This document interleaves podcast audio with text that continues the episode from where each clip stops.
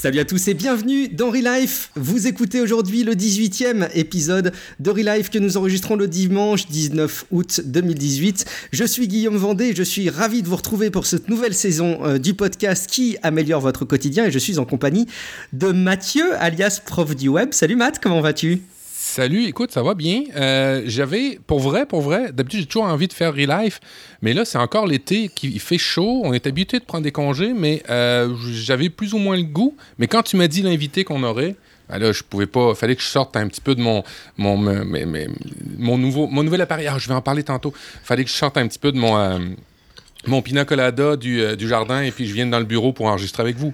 Alors écoute, c'est super, on dirait que tout ça a été préparé et c'est, c'est pas le cas du tout, croyez-nous, euh, mais ça nous fait une transition parfaite puisque nous sommes accompagnés effectivement d'un, d'un invité spécial pour ce 18e épisode. Euh, on pourrait le présenter sous différents euh, pseudos, éventuellement peut-être le barbu, mais ce serait pas le plus explicite. Babozor en parlera à, à beaucoup et en tout cas, nous recevons Olivier Chambon. Salut Olivier. Salut tout le monde, comment ça va? Ça va très bien. Merci beaucoup d'avoir répondu présent à, l'invitation. Alors d'ailleurs, comment est-ce qu'on peut t'appeler? Là, on a pris l'habitude de t'appeler Olivier, mais est-ce qu'il y a une, manière que tu, que tu préfères pour qu'on, pour qu'on t'interpelle Non, euh, Olivier, Babozin, le barbu, euh, et toi, euh, la balle gros. tu m'appelles comme tu veux. ça me dérange pas. On, retrouve déjà le, ton euh, des, vidéos que tu peux diffuser parce que oui, pour ceux qui ne le connaîtraient pas, euh, il s'agit, euh, tu, es, on va dire, réalisateur, producteur de vidéos, youtubeur. Je ne sais pas si le terme de youtubeur, tu en avais déjà parlé, est approprié. On y reviendra peut-être en, détail, mais en, tout cas, tu diffuses du contenu en vidéo qui est en lien avec bah, plusieurs thèmes. Il y en a qui sont autour du, quotidien, de la gestion et de l'optimisation du quotidien. Il y en a beaucoup, beaucoup qui sont autour du, du bricolage. Est-ce que c'est une manière correct de te présenter Ouais, moi je me, je me définis comme créateur de contenu.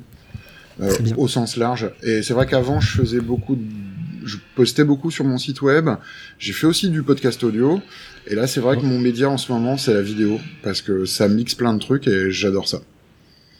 Ah ben on va, on va en reparler, on va parler peut-être du, du média vidéo et puis peut-être plus spécifiquement de, YouTube, de ce, que ça, de ce que ça amène, de ce que ça engendre, quelles en sont les, contraintes. Juste un mot avant qu'on enchaîne sur quelques incontournables de nos émissions. Euh, tu as diffusé une vidéo, moi je n'avais pas du tout réalisé, euh, en annonçant le fait que tu fêtais ton, ton dixième anniversaire. Donc on sent que c'est pas quelque chose que tu as commencé à faire il y a six mois, c'est quelque chose qui est ancré dans ton quotidien depuis pas mal de temps du coup. Ça date un peu, hein, putain. Mais euh, quand je, quand je m'en suis aperçu, en fait c'est en rangeant mon bureau, j'avais un sticker spécial où j'avais noté la date de, de la première vidéo. Et en rangeant, je me suis dit putain, mais c'est après-demain. Et je me suis dit putain, faut que je, faut que je fasse une vidéo. Alors au début, je voulais faire un truc genre euh, ouais, je réagis euh, euh, à ma première vidéo, une connerie dans ce genre-là.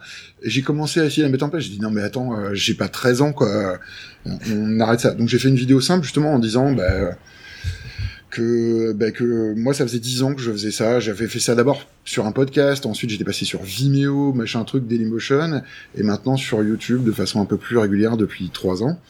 Et, euh, et voilà. Et surtout mon message c'était euh, bah, passion et préparez-vous à ce que ce soit un marathon et pas juste une course, euh, une course de vitesse quoi.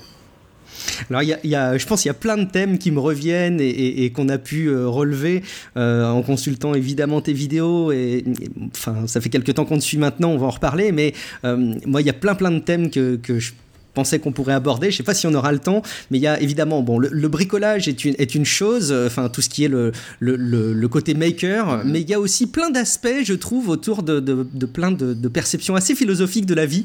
Euh, et, notamment, je percevais ça autour des, des 10 ans. Euh, je sais pas si tu partages cette, perception, Matt, avec moi, mais j'avais le sentiment que du coup, tu es pas quelqu'un qui est justement beaucoup dans la nostalgie, dans le passé, ah et tu es plutôt quelqu'un qui s'ancre beaucoup, beaucoup dans le présent, un peu dans le futur. tu parles de la manière dont tu peux préparer l'avenir, mais beaucoup le présent, et, ça, je trouve que c'est très intéressant. Et euh, je suis pas nostalgique du tout, quoi. Les mecs qui euh, se rappellent avec, euh, tu vois, une larme à l'œil, genre oui, quand j'étais au collège, euh, tralala, oh là là, mais ça me, ça me déprime, et c'est juste les gens qui vivent dans le passé. Alors, une, une caractéristique, c'est par exemple, je vois des gens qui ont toutes leurs vidéos depuis le début. Moi, dès que ma vidéo est publiée, les rushs, ils partent à la poubelle. Parce que j'ai fait mon boulot, et je passe à, je passe à la vidéo suivante quoi. Si je devais les garder, mais je sais pas t'imagines le nombre de le nombre de terras que ça représenterait et en investissement, enfin tu vois, c'est juste j'aurais 70 euh, disques durs euh, plein de trucs que je que je consulte jamais. Donc bah, je balance à la d'autant plus que d'autant plus que YouTube dans le fond c'est, c'est, un stockage euh, un stockage vidéo indirectement là. maintenant qu'on peut sauvegarder en 4K je vois pas pourquoi tu garderais tes rushs une fois que c'est fini. C'est fini c'est prêt c'est donc en fait quand tu l'as quand tu l'as posté ça veut dire que c'était la qualité optimale. Fait qu'il garde toujours la, la, dernière version. Mais je pense que c'est euh, c'est aussi peut-être une habitude de tu vois de la téloche de tout stocker de tout garder euh, de tout tu vois euh, moi, dès que et c'est pareil pour mon projet quoi. Il est fini, je passe au suivant quoi. Et euh, et j'ai pas de nostalgie ou j'ai pas euh, j'ai pas de d'envie particulière de revenir. Ou alors si j'ai envie de refaire un projet que j'ai déjà fait en mieux. Voilà. Ça oui, ça ça m'intéresse. Par contre, aller euh, me souvenir avec euh, euh, avec la voix qui se casse un peu en disant "Tu imagines? J'ai fait ça il y a 8 ans, c'était vraiment trop bien." Alors qu'en fait, c'est de la merde. Enfin, mais mais par contre, ce qui est intéressant, c'est de revoir les anciens épisodes et de voir à quel point je suis plus à l'aise devant la caméra, à quel point la production s'est améliorée, à quel point même l'épisode en lui-même, enfin les premiers épisodes, ils durent 35 minutes, enfin c'est insupportable quoi. C'est genre allez mais avance, vas-y putain mais mais fais-le ton putain de trou. Euh, alors qu'aujourd'hui justement j'essaie d'arriver sur des formats un peu plus courts et qui qui que j'espère euh, vont un peu plus à l'essentiel quoi. Je suis pas encore euh, je suis pas encore au niveau que j'aimerais être mais on s'en rapproche. C'est intéressant aussi d'avoir cet aspect euh, euh, que le, contenu a une valeur au moment où on le poste et, que mmh. ça peut se, réduire à ça. Bon, on va, on va parler évidemment de tous ces sujets-là, mais comme on a fait une petite pause estivale et puis comme c'est un petit peu la tradition euh, au début de chaque épisode de Relife, on fait un petit tour de table avec, avec Matt pour un petit peu livrer nos actus à titre perso, si évidemment on en a. Alors, Matt, quel est un peu ton, ton actu perso du moment? Euh, je, reviens d'un voyage en Europe. J'ai été faire un tour en Europe, en Europe du Nord. Et euh, première euh, constatation, j'ai pas les moyens d'aller en Europe du Nord. C'est vraiment, vraiment très cher. je me dis, comment ils font, font-ils pour vivre? Parce que c'est juste ahurissant. C'est honteux à quel point les choses sont chères là-bas. Mais une fois que c'est dit, c'est des très beaux pays. Alors, Suède, Finlande, Estonie, j'ai été jusqu'en Russie. Euh, et euh, ben, c'était, euh, c'était, c'est toujours plaisant de voyager. Ce qui est toujours plaisant quand on voyage, c'est de finalement revenir et de se rendre compte à quel point on est bien chez soi. Oui, quand c'est le cas. Parce que si jamais tu reviens chez toi et que tu es déprimé et parce que tu, as envie d'y rester, c'est, ça peut être mauvais signe.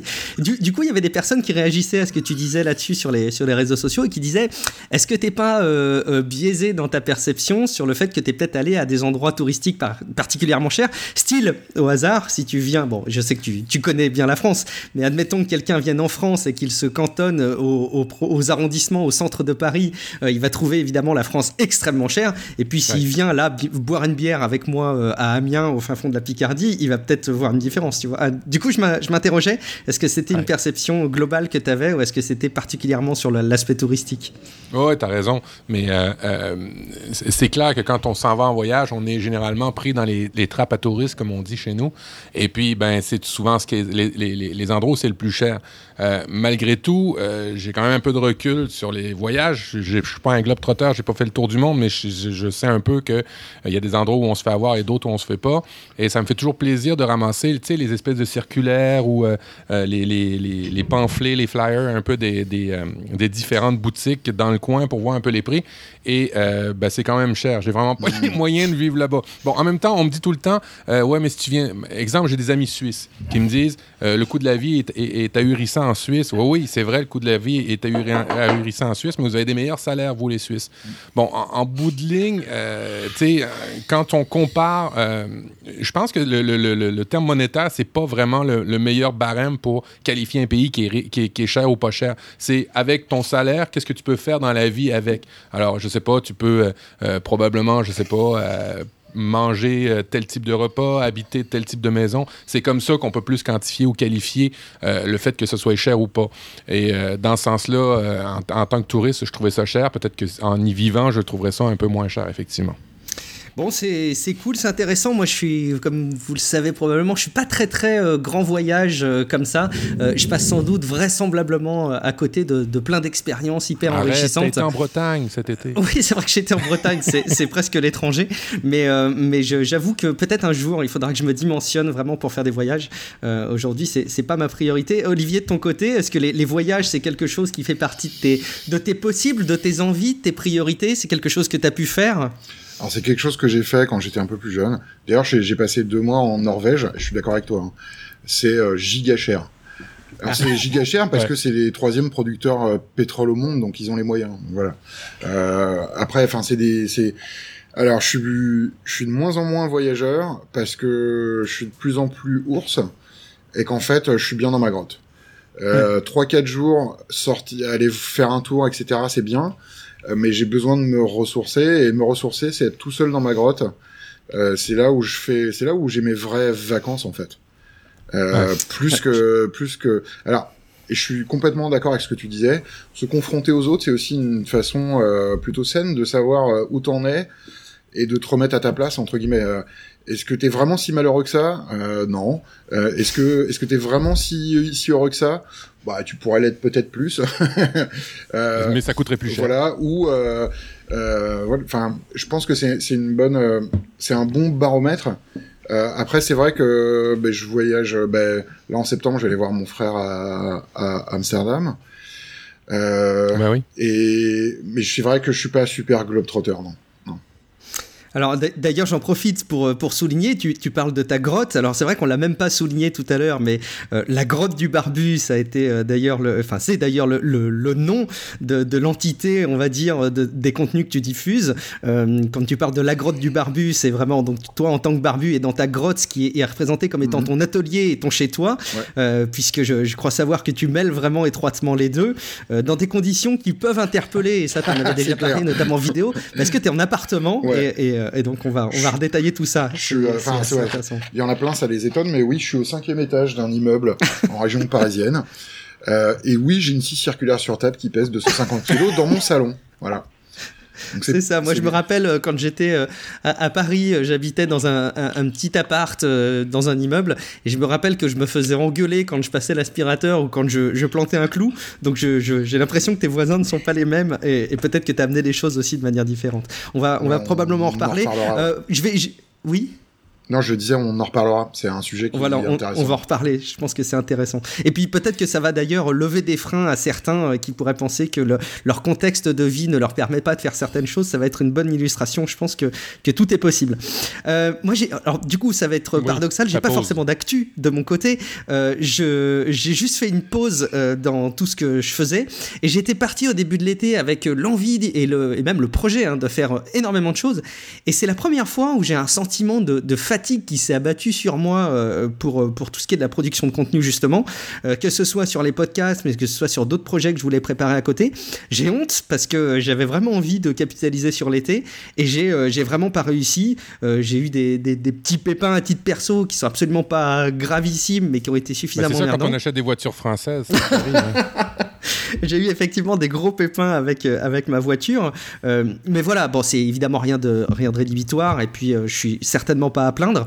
Mais j'avoue que ouais, j'ai eu un, un, coup de massue, ça m'était pas arrivé. Je commence à craindre le fait que je, que je vieillis. Mais bon, la rentrée est là et je suis, je suis 100% d'attaque. On va enchaîner avec le cœur de notre émission et euh, ce qui va représenter être le, le dossier interview. On a des, des petites news euh, en, en, vrac, des, petits, des petites astuces, des petites recommandations euh, qu'on va vous faire. Mais juste avant, on va prendre le temps de discuter avec toi, euh, Olivier, sur bah, les différents thèmes. On a listé une série de thèmes et je suis à peu près persuadé que les conversations qu'on va avoir vont nous emmener sur plein de terrains qu'on n'a pas anticipé. Ouais. allez, un premier, un premier élément qui me paraît être assez important, c'est ce qui te caractérise, ou en tout cas moi ce que je retiens le plus quand je regarde tes contenus, euh, c'est tout ce qui est en lien avec moi ce que j'appelle le bricolage, mais qui est peut-être un terme qui peut être un peu dévalorisant pour certains, en tout cas ouais, tout ce qui est l'esprit de la fabrication. Ouais, c'est le bricolage, c'est que DIY, tu l'appelles comme tu veux, c'est faire, voilà.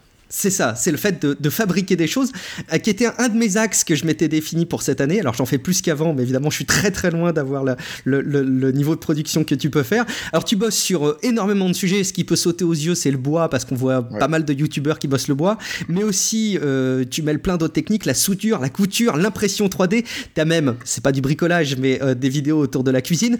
finalement, le bricolage pour toi, c'est quoi? Euh, alors moi, c'est pas vraiment du, bricolage. Hein. J'applique ma philosophie au, à plein de trucs. Et ma philosophie, c'est tester, merder, s'améliorer, apprendre, et surtout euh, tester des nouvelles techniques que, que je, je, pense être incapable de mener à bien. Et c'est ça qui est vachement intéressant. C'est aller au-delà de euh, juste euh, suivre le, tuto que tu as regardé euh, sur la chaîne de machin truc, et c'est t'approprier aussi bien le matériel que les matériaux, que les techniques, et tester toujours plein de trucs quoi. et en particulier aller dans des zones de qui sont pas mes zones de confort, comme la couture par exemple, où je suis une quiche intersidérale, mais je deviens moins nul. et tu vois du moulage, de l'impression 3D, enfin plein de trucs. et c'est ça qui m'intéresse quoi j'ai pas vraiment de j'ai pas vraiment de définition c'est pour ça c'est vachement difficile. Et c'est vrai que le terme le terme maker est un terme qui me plaît bien parce que euh, justement c'est quelqu'un qui fait voilà. Et alors je le dis souvent hein, il y a deux il y a deux catégories de personnes. Il y a ceux qui font et il y a ceux qui parlent. Moi je suis ceux qui qui parlent des trucs qu'ils ont fait. Voilà. mais, Matt, je sais que tu es, le, le gardien un petit peu des, des termes euh, francophones. Qu'est-ce qui reflèterait mieux le, le terme de, de, maker? Le bricolage, c'est effectivement assez. Je trouve qu'il y a un côté réparation dans le bricolage et il y a un côté un peu, pour le coup, euh, distant, pas forcément à la hauteur de ce qu'on pourrait euh, attribuer dans cette activité de, de vraiment de réalisation.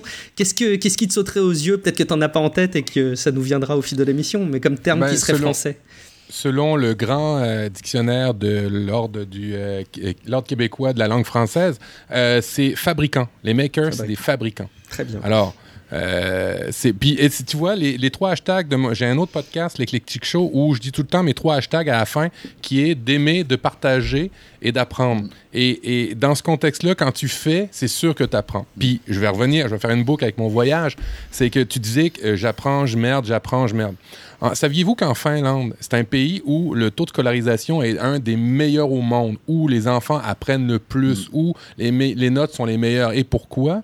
Parce que, euh, pas parce qu'ils commencent encore plus de bonheur que les Japonais à l'école, pas parce qu'ils restent à des heures infernales, non.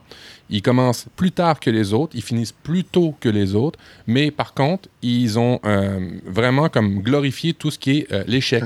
Puis pas l'échec, euh, le jeu, l'échec d'échouer pour apprendre. C'est vraiment une, une, façon. Puis j'ai écouté d'autres podcasts qui disent bon, ben là, on est en train de, de, de, de tweaker le, le, terme échec parce que maintenant, ça laisse sous-entendre qu'on peut faire tout et n'importe quoi. Non quand c'est associé à une démarche d'apprentissage, l'échec est ultra. Ah D'ailleurs, c'est comme ça que l'humain apprend. Quand on apprend à marcher, on se pète la gueule. Mm. Alors, c'est la même chose pour quand on apprend à créer, à fabriquer. On, se, on, se, on, se, on tombe, on échoue. Il n'y a pas longtemps, j'ai fait pour mon voyage justement euh, des, des t-shirts pour toute la famille mais t'as pas idée à quel point j'ai merdé, mais t'as pas idée à quel point j'ai appris à faire tout ça, des t-shirts. Euh, mais quand on apprend aussi dans ce contexte-là, et puis Olivier, tu vas, me, tu vas me confirmer ça, ça coûte très cher. Mais ça dépend comment ça dépend comment tu vois ça. Soit l'apprentissage coûte cher, mais en bout, en bout on dirait que je loupe toujours sur l'argent, mais c'est pas grave. euh, euh, c'est fabuleux. Les, Finlandais, ils ont même une journée nationale de l'échec en Finlande. Ah c'est pour dire à quel point euh, l'échec est dans le, centre de, de, de, leur économie, dans le centre de leur façon de penser. Et moi, c'est mon rôle. Tu vois, mon rôle, c'est de démystifier euh, la difficulté ou de montrer que de, de foirer, c'est pas grave. Et tant que tu te blesses pas de façon euh, définitive, genre, tant que ça saigne pas, ouais. genre, mais même parce que saigner, c'est c'est pas grave. Mais tant que tu te coupes pas un doigt ou que tu meurs pas, c'est pas grave, quoi. C'est juste du matériel. Euh, et ça peut se remplacer. Et comme tu le dis, tu apprends énormément. De réussir du premier coup, tu apprends rien. Alors que par contre, quand tu foires magistralement, euh, mais c'est aussi valable dans la vie. C'est pas simplement que dans la bricole, tu vois. Je me suis barré à la campagne, j'ai essayé de créer ma boîte. Euh, je viens de finir de rembourser mes dettes, mais c'est la meilleure éducation que j'ai pu avoir. d'un point de vue financier, d'un point de vue de, de tous les points de vue. Et je m'apprête à me relancer dans l'aventure, mais cette fois-ci beaucoup plus préparé, beaucoup mieux préparé, j'espère, et surtout avec un objectif qui est pas le même. Donc euh, c'est un peu l'histoire de notre vie, tu vois. Tu tu apprends, tu te casses la gueule, tu te relèves, tu réavances, tu te recasses la gueule un petit peu moins mal et voilà quoi. Donc c'est c'est valable pour la bricole, c'est valable pour la cuisine, c'est valable pour les relations humaines, c'est valable pour le boulot, enfin c'est valable pour tout quoi. Et je pense que en particulier c'est un truc qui est culturel en France, on est tétanisé par l'échec et les conséquences d'un échec sont dramatiques. Enfin regarde, moi j'ai mis quand même 4 ans à rembourser les dettes que je m'étais fait parce que j'avais fondé une boîte quoi. Alors pas parce que j'avais merdé dans tous les sens possibles imaginables mais euh, euh, c'est super lourd. Donc évidemment, si t'as pas cette philosophie et euh, si t'es un peu mainstream, tu le fais une fois, et plus jamais tu refais ça, quoi. Et je trouve ça dramatique. Ici, ici l'échec financier en termes des affaires, c'est assez simple. Il y, a, quand tu montes une boîte et que ça marche pas, euh, tu as une première étape, ça s'appelle un syndic, qui va t'aider à essayer de payer tes, tes, fournisseurs et ainsi de suite pour essayer de te refaire. Mm. Bien souvent, tu t'entends avec les fournisseurs. C'est culturel ici. OK, j'ai foiré, je te dois euh, tant de montant, mais en bout de ligne, euh, on va s'entendre pour que je te donne moins, mais que je te donne quelque chose. Hmm. Si les créanciers acceptent pas, là, tu tombes en faillite. Hmm. La faillite, c'est pas une fin en soi. La faillite ici, après un, un, nombre d'années, là, c'est pas 20 ans, c'est pas 50 ans, c'est pas 30 ans, après un nombre d'années, une fois que tu as remboursé tes dettes, tout ça, on fait table rase et tu peux repartir en affaires et tu peux redemander des crédits aux banques. Mm. Et euh, je sais pas si c'est comme ça en Europe, mais c'est vraiment culturel en, Amérique du Nord où ben, euh, une personne qui a, qui a, fait faillite, c'est une personne qui a essayé. Mm. Euh, qui va probablement réussir à un autre moment donné, qui a échoué, mais qui va. C'est pas, c'est pas une tare, c'est pas une tache noire que tu traînes toute ta vie. Et même à l'école, hein, chez nous en France, euh, l'échec, euh, il, installe déjà cette perception qu'on peut avoir, c'est que le fait d'échouer euh, à l'école, même un devoir, hein, j'ai le sentiment que les, que les enfants sont, sont, terrorisés par ça. Enfin, je sais pas si tu, si tu confirmes un peu cette perception, Olivier. Mais... Alors moi j'ai une gamine qui a 13 ans, donc qui est au collège. J'ai de la chance, elle est plutôt pas trop conne et elle comprend un peu le système éducatif et, et elle a des bonnes notes. Euh, mais c'est ce que j'essaye de lui expliquer. Quand elle a un 11, elle pleure et elle trouve ça dramatique. Je dis juste, ça te montre les trucs que t'as pas bien compris dans la leçon. Donc euh, toutes les erreurs que t'as, au lieu de pleurer pour dire ah bah tiens j'ai eu un 11, tu dis ok ben en anglais c'est ça ça ça qu'il faut que je travaille. Et pour moi c'est ce que je lui disais, je lui disais euh, moi les notes je m'en fous. Euh, je j'ai pas j'ai pas de grands espoirs de grandes écoles de commerce ou machin pour elle parce que euh, pour être clair, ça sert pas à grand chose aujourd'hui. Et les gens qui ont bac plus 8 et qui bossent au McDo, donc euh, par contre, avoir des vraies expériences de la vie, euh, c'est des choses qui sont irremplaçables. Et je, je, suis un grand fan de Gary Vaynerchuk. Je, je, pense que vous devez le connaître un petit peu.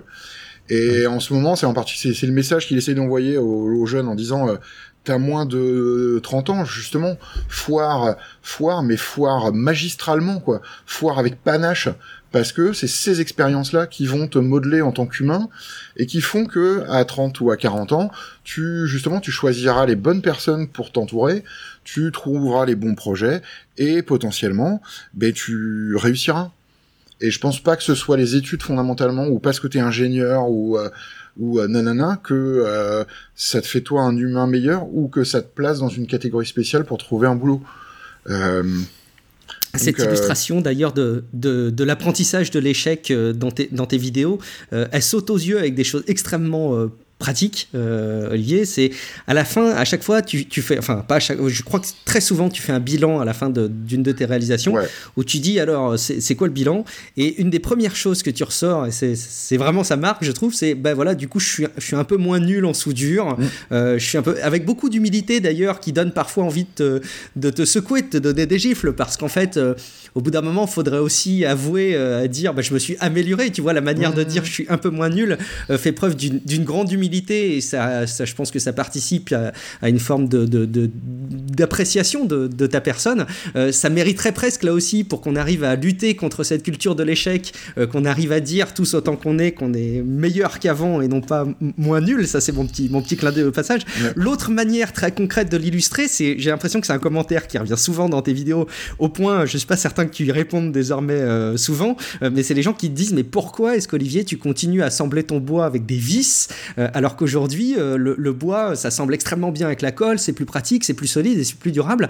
Et tu as cette explication que tu as donnée à quelques reprises, c'est le fait que euh, tu sais que tu vas avoir d'une part euh, peut-être une déception dans ce que tu as fait ou envie de faire mieux, et peut-être que tu as appris d'autres techniques, et ce que tu as fait, euh, tu peux avoir aussi envie de le défaire pour le faire mieux. Mmh. est-ce que je me trompe ou est-ce que tout ça, ça participe un petit peu à cette, à cette vision de, de l'échec justement? Bah Alors pour, pour répondre à ta double question, la première c'est que euh, je suis tellement en contact via YouTube avec des gens qui sont tellement des professionnels et qui maîtrisent tellement leurs matériaux et leurs matériels que euh, je peux pas dire que je sais bien souder quoi.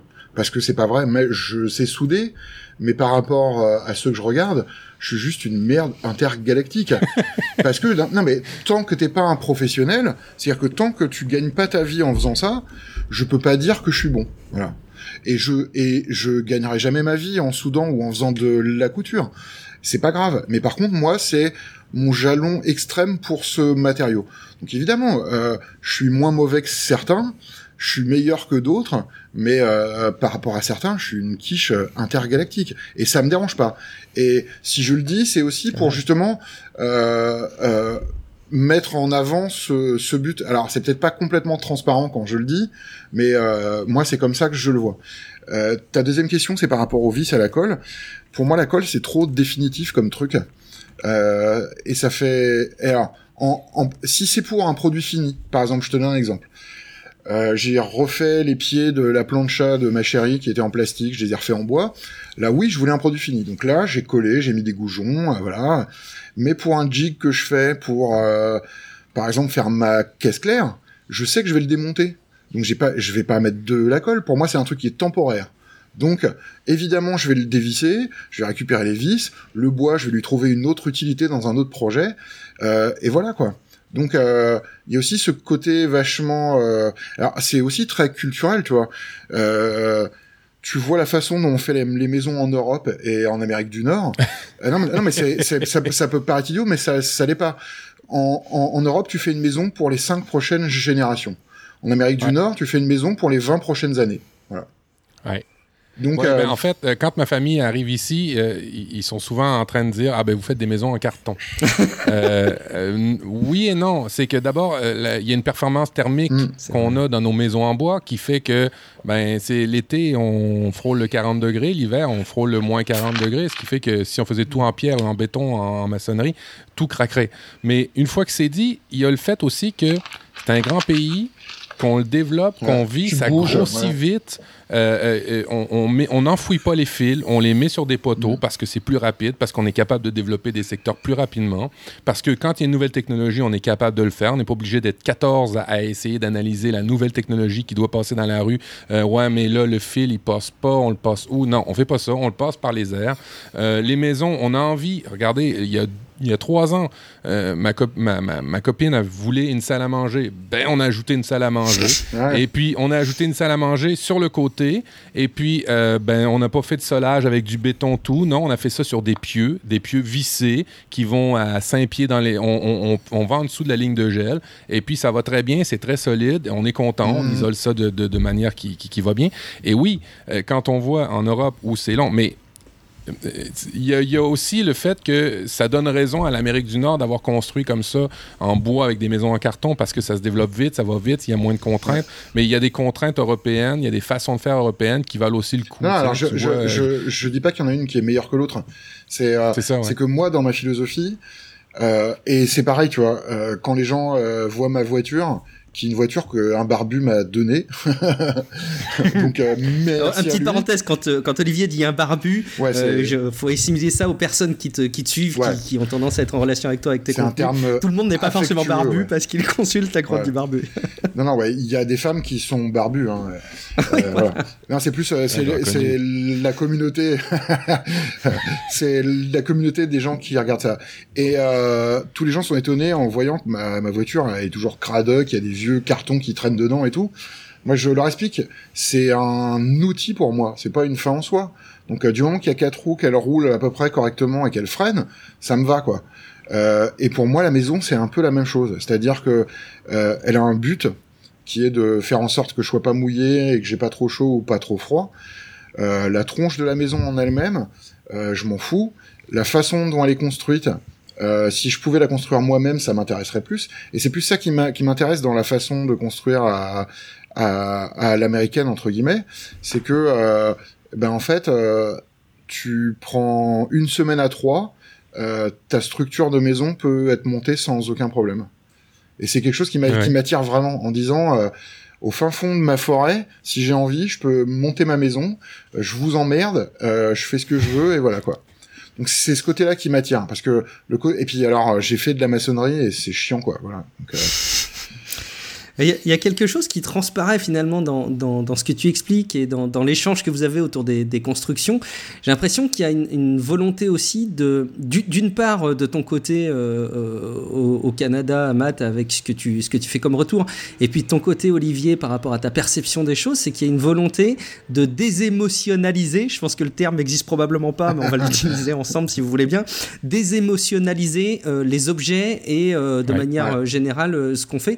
Parce que c'est vous trouvez, bah, c'est un peu, c'est un peu facile de, de, dire oui et ça va être compliqué de dire non. Parce que vous trouvez qu'il y a un peu trop d'émotionnel qui est mis dans les objets en général et, du coup c'est quelque chose que tu luttes, non, mais euh, regarde, contre lequel tu luttes. Euh, alors, j'ai pas la télé depuis euh, 10 ans et euh, à chaque fois que je tombe devant des pubs, et ça me fait halluciner quoi.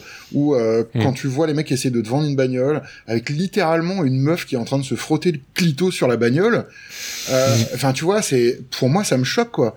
Euh, c'est c'est de dire ouh tu veux de la meuf achète-toi une grosse voiture euh, enfin tu vois c'est ce côté euh, vachement et puis de, de, de jouer vraiment avec les émotions de base tu vois qui sont reproduis-toi attention il y a des vilains qui veulent rentrer chez toi et, et pour moi les les objets, ça reste des objets. Alors, mais regarde, tu vois, je vais te citer un exemple. je, quand j'étais jeune et quand j'avais pas de gamin, je faisais de la musique. J'étais bassiste euh, j'ai fait aussi de la guitare et de la batterie. Pour moi, les outils, c'est comme les instruments. Euh, quand on joue pas dessus, ils sont malheureux. Et donc, j'ai donné, j'ai pas vendu, hein, j'ai donné mes basses à des potes en disant la seule contrainte que t'as, c'est le jour où tu fais plus de basse, ou la basse elle te plaît plus, tu la donnes à quelqu'un d'autre.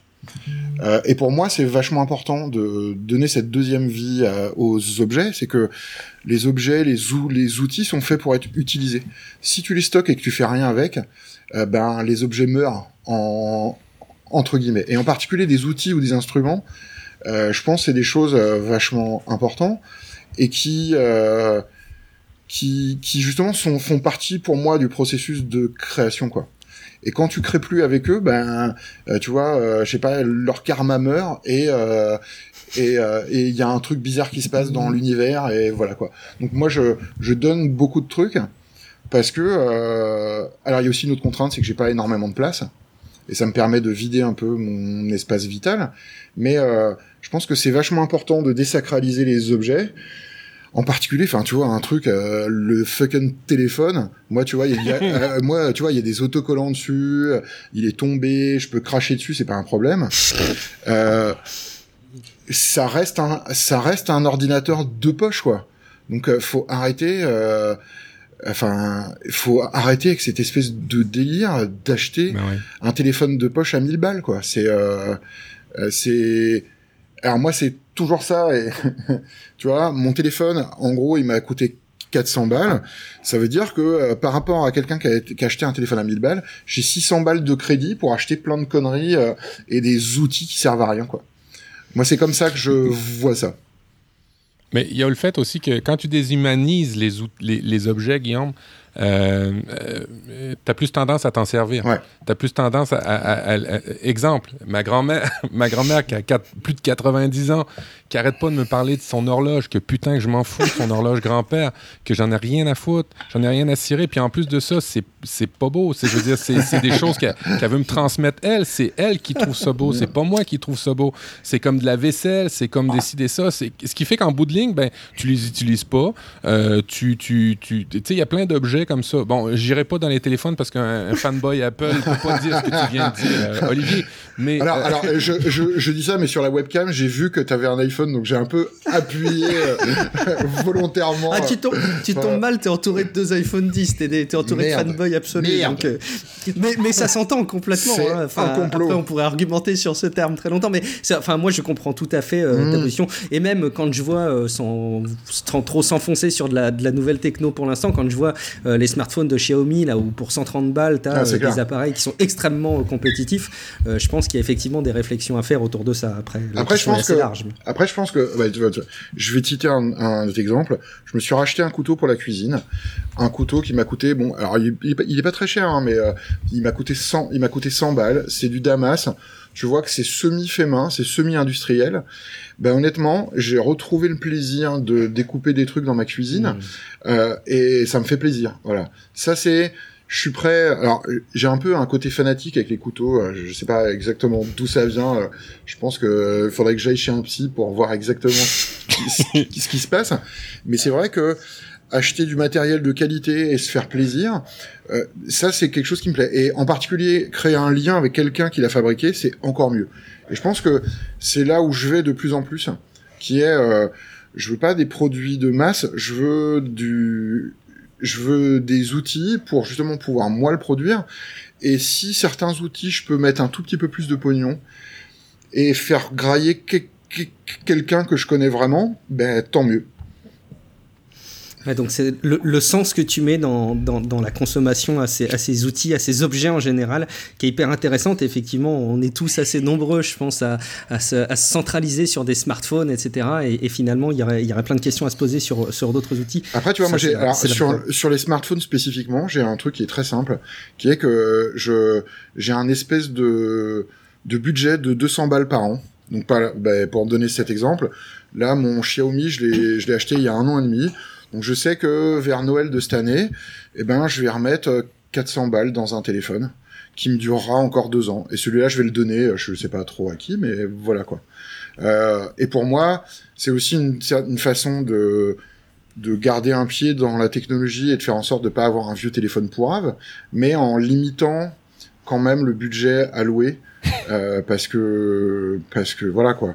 Mais euh, tu vois on, on crache sur Apple mais Samsung fait la même chose. Enfin tu veux Mm. t'acheter le dernier Note ou le S9 putain c'est 1000 balles quoi. Euh, fuck you quoi.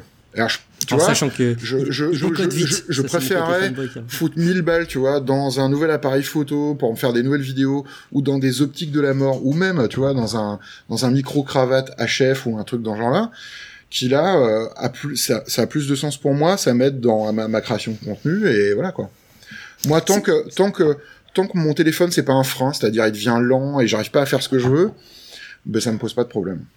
Bien sûr. C'est, de toute façon, je pense qu'on on avait déjà eu ces discussions euh, avec Matt, bon, à, à titre privé, mais même dans nos, dans nos sphères euh, euh, podcastiques respectives. Euh, c'est que je pense qu'aussi, que c'est vrai pour les smartphones et c'est vrai pour à peu près tout. Et tu parles des couteaux, c'est aussi un très bon exemple, mais ça pourrait être le cas aussi de tes outils. C'est que je pense qu'il faut aussi avoir la capacité d'investir à la hauteur de ce qu'on utilise quelque chose. C'est vrai que je pense que Emma et moi, on passe peut-être nos vies sans doute trop sur notre smartphone. Typiquement, les personnes qui font des économies euh, extrêmes sur leur matelas alors qu'ils y passent la moitié de leur vie. Alors, euh, parfois, on peut pas, on peut pas toujours acheter ce qu'on veut, hein, Ouais. euh, mais d'en faire un poste euh, d'économie prioritaire, ça me paraît parfois un peu, euh, un peu ahurissant. Et, et- et quand je vois quelqu'un qui va payer très très cher son paillasson parce qu'il le trouve joli, alors qu'en fait, on y passe une fraction de seconde, certes chaque jour, mais juste une fraction de seconde. Enfin voilà, c'est des Ouais. discussions qu'on a pu avoir dans d'autres épisodes du, du rapport euh, de, du coût de quelque chose par rapport à son Alors tu vois, quoi. moi j'ai tendance à investir entre guillemets et à et à et à planifier. C'est-à-dire, je vais te donner un exemple. hein. Euh, j'ai des godasses, euh, j'en ai plusieurs types, mais celles avec lesquelles je bosse, c'est des Caterpillar avec une coque en acier, en cuir. Enfin, Parce que c'est l'inverse m'aurait étonné. Non, non, mais alors c'est c'est c'est quasiment les seuls qui font du vrai cuir de bonne qualité et une vraie coque. Alors il y en il y en a d'autres, mais malheureusement en France on les trouve pas. Il y a Red Wings, euh, il y en il y en a plein d'autres en Amérique du Nord. Il y a Carolina, ils sont pas du tout distribués en France. Donc voilà, je suis bloqué avec euh, Caterpillar. Ça n'empêche que la paire de godasses elle coûte 150 balles. Tu dis ah 150 balles. Je me dis si je la fais tenir 5 ans, c'est 30 balles par an. 30 balles par an, c'est une paire de godasses en sky pourri, fabriquées en Chine, mal fini. Voilà. Donc je me dis. Ouais, avec un employé mal payé. Voilà, et avec un employé limite esclavagisé. Euh, voilà. Là, j'achète une paire de godasses. Elle est à ma taille, elle me va bien, c'est du cuir, je peux le traiter, je peux le cirer. Euh, et là, ça fait trois ans que je les ai. Ils ont, bon, ils ont pris quelques coups, hein, mais euh, un petit coup de cirage et ça va très bien. Je te cite un autre exemple. Hein, je me suis acheté un sac qui coûte 200 balles, un sac à dos. Mission Workshop, fait à San Francisco, fait main, etc. 200 balles dans un sac à dos, ça fait mal au cul. Ça fait 8 ans que je l'ai, il a pas bougé d'un poil. Voilà. Donc euh, j'essaie d'investir dans la qualité en me disant, je projette sur les 10 prochaines années et en fait mon sac va me coûter juste 20 euros par an. Et là je vais y arriver et mon sac il va me durer encore 10 ans au moins. Pareil pour les godasses, pareil pour des trucs comme ça à droite à gauche. Donc plutôt que de dire oh là là c'est cher 200 balles, je me dis si j'arrive à le faire tenir 10 ans, en fait c'est pas cher. Et c'est moins cher que de m'acheter un sac ISPAC à 39 euros par an que je vais cramer en 6 mois. Effectivement. Encore une fois, c'est cette espèce de, de, de, de réflexion qu'on peut avoir sur le coût d'un objet versus, encore une fois, le mettre en perspective du temps qu'on l'utilise mmh. et, et, et, de ce, et de ce qui nous rend comme service du coup. Euh, je propose qu'on qu s'éloigne un petit peu, euh, qu'on aille sur un autre terrain pour rebondir peut-être même sur quelque chose qu'on a abordé euh, brièvement ensemble en discutant euh, tous les trois. Euh, c'est cette notion d'apprentissage dont tu faisais part tout à l'heure. Et assez vite, il peut y avoir des, des réactions de la part des, des personnes qui consultent euh, des chaînes YouTube, mais aussi qui écoutent des podcasts, ou même d'ailleurs qui écoutent des témoignages dans la vraie vie euh, autour d'eux. C'est de dire Ah là là, c'est génial ce que tu fais. Euh, par contre, moi, je pourrais jamais, j'ai trop de contraintes. Et alors là, on peut lister toutes les contraintes possibles et imaginables. Et, et, et surtout, ça, ça, ça, coûte super cher. Moi, je serais incapable d'acheter tous les outils que tu as. Mmh. De par le, le témoignage que tu fais au travers de toutes tes vidéos, ça, ça paraît évident, mais euh, pour les personnes qui pourraient te découvrir là et qui voudraient s'intéresser plus spécifiquement à ce sujet, qu'est-ce qu'on pourrait leur répondre et quel retour tu pourrais leur faire? Le premier retour, c'est que euh, tu as un feu, du scotch, un cutter, tu peux faire. Donc les excuses genre oh, j'ai pas les scie circulaire sur table, j'ai mis 8 ans pour en avoir une. Euh, ouais, et donc et tous les outils que tu vois derrière, euh, ça fait 10 ans que je les amasse quoi. Donc euh, c'est pas juste en un cliquement de doigt, j'ai dépensé 15 000 balles de matériel. C'est euh, euh, de l'investissement au fur et à mesure, c'est de la collection, c'est aussi alors c'est ce que je dis à tous ceux qui veulent se lancer quoi. T'as un grand-père, t'as un daron, t'as des voisins, demande-leur s'ils ont pas une vieille perceuse qui servent pas, demande-leur s'ils ont pas un rabot à bois, tu vois. Euh, demande-leur s'ils ont pas euh, euh, une ponceuse, un vieux machin. Va dans les brocantes, va euh, chez voilà, chez chez voilà. Emmaüs. Moi, attends, j'ai commencé. Puis, en, en, plus, en plus, en 2018, c'est effarant ouais. de voir à quel point dans des marchés aux puces, mais dans ouais, des endroits comme ça, tu es capable de ramasser du matériel de super haute qualité, mais que rien. vu qu'il est vu qu'il est pas neuf, vu hum. qu'il est usagé, tu vas pas la, les, les, gens passent devant parce qu'on veut la boîte neuve, parce qu'on veut la garantie. Ah, ça aussi, c'est très drôle. Hein. Euh, il euh, y a des gens qui achètent des objets pour la garantie. Tu te dis, ben, c'est con parce que tu n'achètes pas un objet pour la garantie, tu achètes un objet pour l'objet, tu utilises un objet pour l'objet, pas pour la garantie. Parce qu'on est habitué, c'est culturel maintenant, on est habitué que ça va briser, que ça va tomber mmh, en panne. Alors on veut une garantie parce qu'on achète de la merde. Ah, mais alors, tu vois, une garantie sur un, une perceuse Shintok à 19 balles. Je comprends. Et alors, quand je dis Shintok, c'est vraiment chinois de merde, de base, euh, que en fait le grand distributeur a payé 1,99€ et sur lequel il se fait une grosse marge. Euh, c'est pas parce qu'il y a du made in China qui est de très très bonne qualité, mais là c'est vraiment du made in China pourri. Euh, mais euh, Apple, ouais Apple. non, non, mais et donc euh, les contraintes. Attends, pendant trois ans, j'étais dans un studio de 29 mètres carrés. J'avais pas de, j'avais pas de grotte. Euh, tu vois, j'étais revenu la queue entre les jambes de de la campagne. J'avais même pas de chambre. Je partageais le salon avec ma fille et j'avais mon ma grotte, c'était une table. Donc, quelle est votre excuse de merde pour ne pas faire? Votre excuse, c'est que juste vous avez pas envie de faire. Donc, quand on n'a pas envie, on se trouve ouais. des excuses à droite à gauche. Quand on a vraiment envie, euh, on fait. Je, alors c'est, j'écoute beaucoup, beaucoup de podcasts sur des cinéastes et sur des, sur des, sur des comiques américains qui sont, qui, qui disent si, si ta passion c'est de faire des films, ben filme, tu vois. Euh, c'est, il y a une différence entre la passion de faire des films et être une star de Hollywood. C'est pas du tout la même chose, quoi. Mais si ta passion fondamentale, c'est de prendre une caméra et de raconter une histoire, mais il y a rien qui t'en empêche. Aujourd'hui, on parlait de smartphone. Enfin, regarde, ce, ce putain de téléphone Xiaomi à 400 balles, il a une caméra qui fait du 4K. quelle est ton excuse pour ne pas balancer du contenu? T'en as pas, fondamentalement. Je te le dis, il y en a pas. Tu peux le retourner dans tous les sens. C'est t'as peur que on te critique, t'as peur euh, parce que euh, de voir ta gueule. Euh. Euh, t'as pas envie de voir ta tronche devant la caméra. Ça fait dix ans que je m'auto-monte, c'est-à-dire que je vois ma vilaine tronche décrépie euh, pendant des heures. Donc, euh, alors maintenant j'ai réussi à me distancier, mais mais putain, c'est pas. Alors et, et donc c'est moi c'est ça que je dis, c'est il y a beaucoup de gens qui veulent le résultat sans mettre les efforts. Si t'es un passionné, tu le fais. Et t'essayes pas de, de mettre de la pub, t'essayes pas d'avoir des sponsors, tu le fais parce que euh, clairement t'es passionné et t'as envie de partager cette passion. Si ta passion c'est euh, les casquettes de baseball euh, et que t'es un collectionneur psychopathe et t'en as 1500 chez toi, eh ben oui, tu vas commencer à faire un truc où tu vas détailler tes, tes casquettes les unes après les autres et tu vas tomber sur des passionnés comme toi qui vont engager une discussion et peut-être que dans 5 ans t'auras un business où tu vas revendre des casquettes collector, tu vois. Mais ça, ça vient après. Alors que les gens ont envie de dire ah ça y est, j'ai trois épisodes, je peux commencer à trouver un financement et je vais je vais faire de la pub et je vais vendre des machins. Euh, mais d'abord, tu construis ton audience et ensuite, tu peux euh, peut-être faire quelque chose avec. Et euh, c'est ce côté immédiateté, tu vois, genre pif paf pouf, en 30 secondes le, le, truc il est en ligne, mais il voit pas le grind et, et le boulot qu'il y a derrière. Et fondamentalement, moi c'est un boulot qui me plaît, sinon je, j'aurais arrêté il y a des années. Mais c'est aussi ça, c'est la réponse de toute la communauté qui est tellement géniale que euh, et, alors moi, une des premières motivations, pour remettre un peu de background, voilà, je suis un nerd, avec un N majuscule. Qu'est-ce que ça veut dire? Ça veut dire que je suis un passionné, je suis un peu intelligent, mais par contre, socialement, je suis un peu retardé. C'est-à-dire, je j'aime pas aller dans les fêtes où je connais personne, parce que ça me, ça me stresse.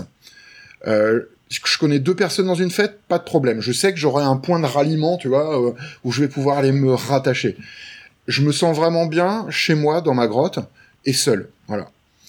Euh, par contre, et des gens comme moi, il y en a plein. Sauf qu'on a l'impression qu'on est seul au monde. Et la première fois où j'ai découvert qu'en fait, j'étais pas le seul psychopathe à être dans mon atelier à fabriquer des trucs, ça a été une révélation.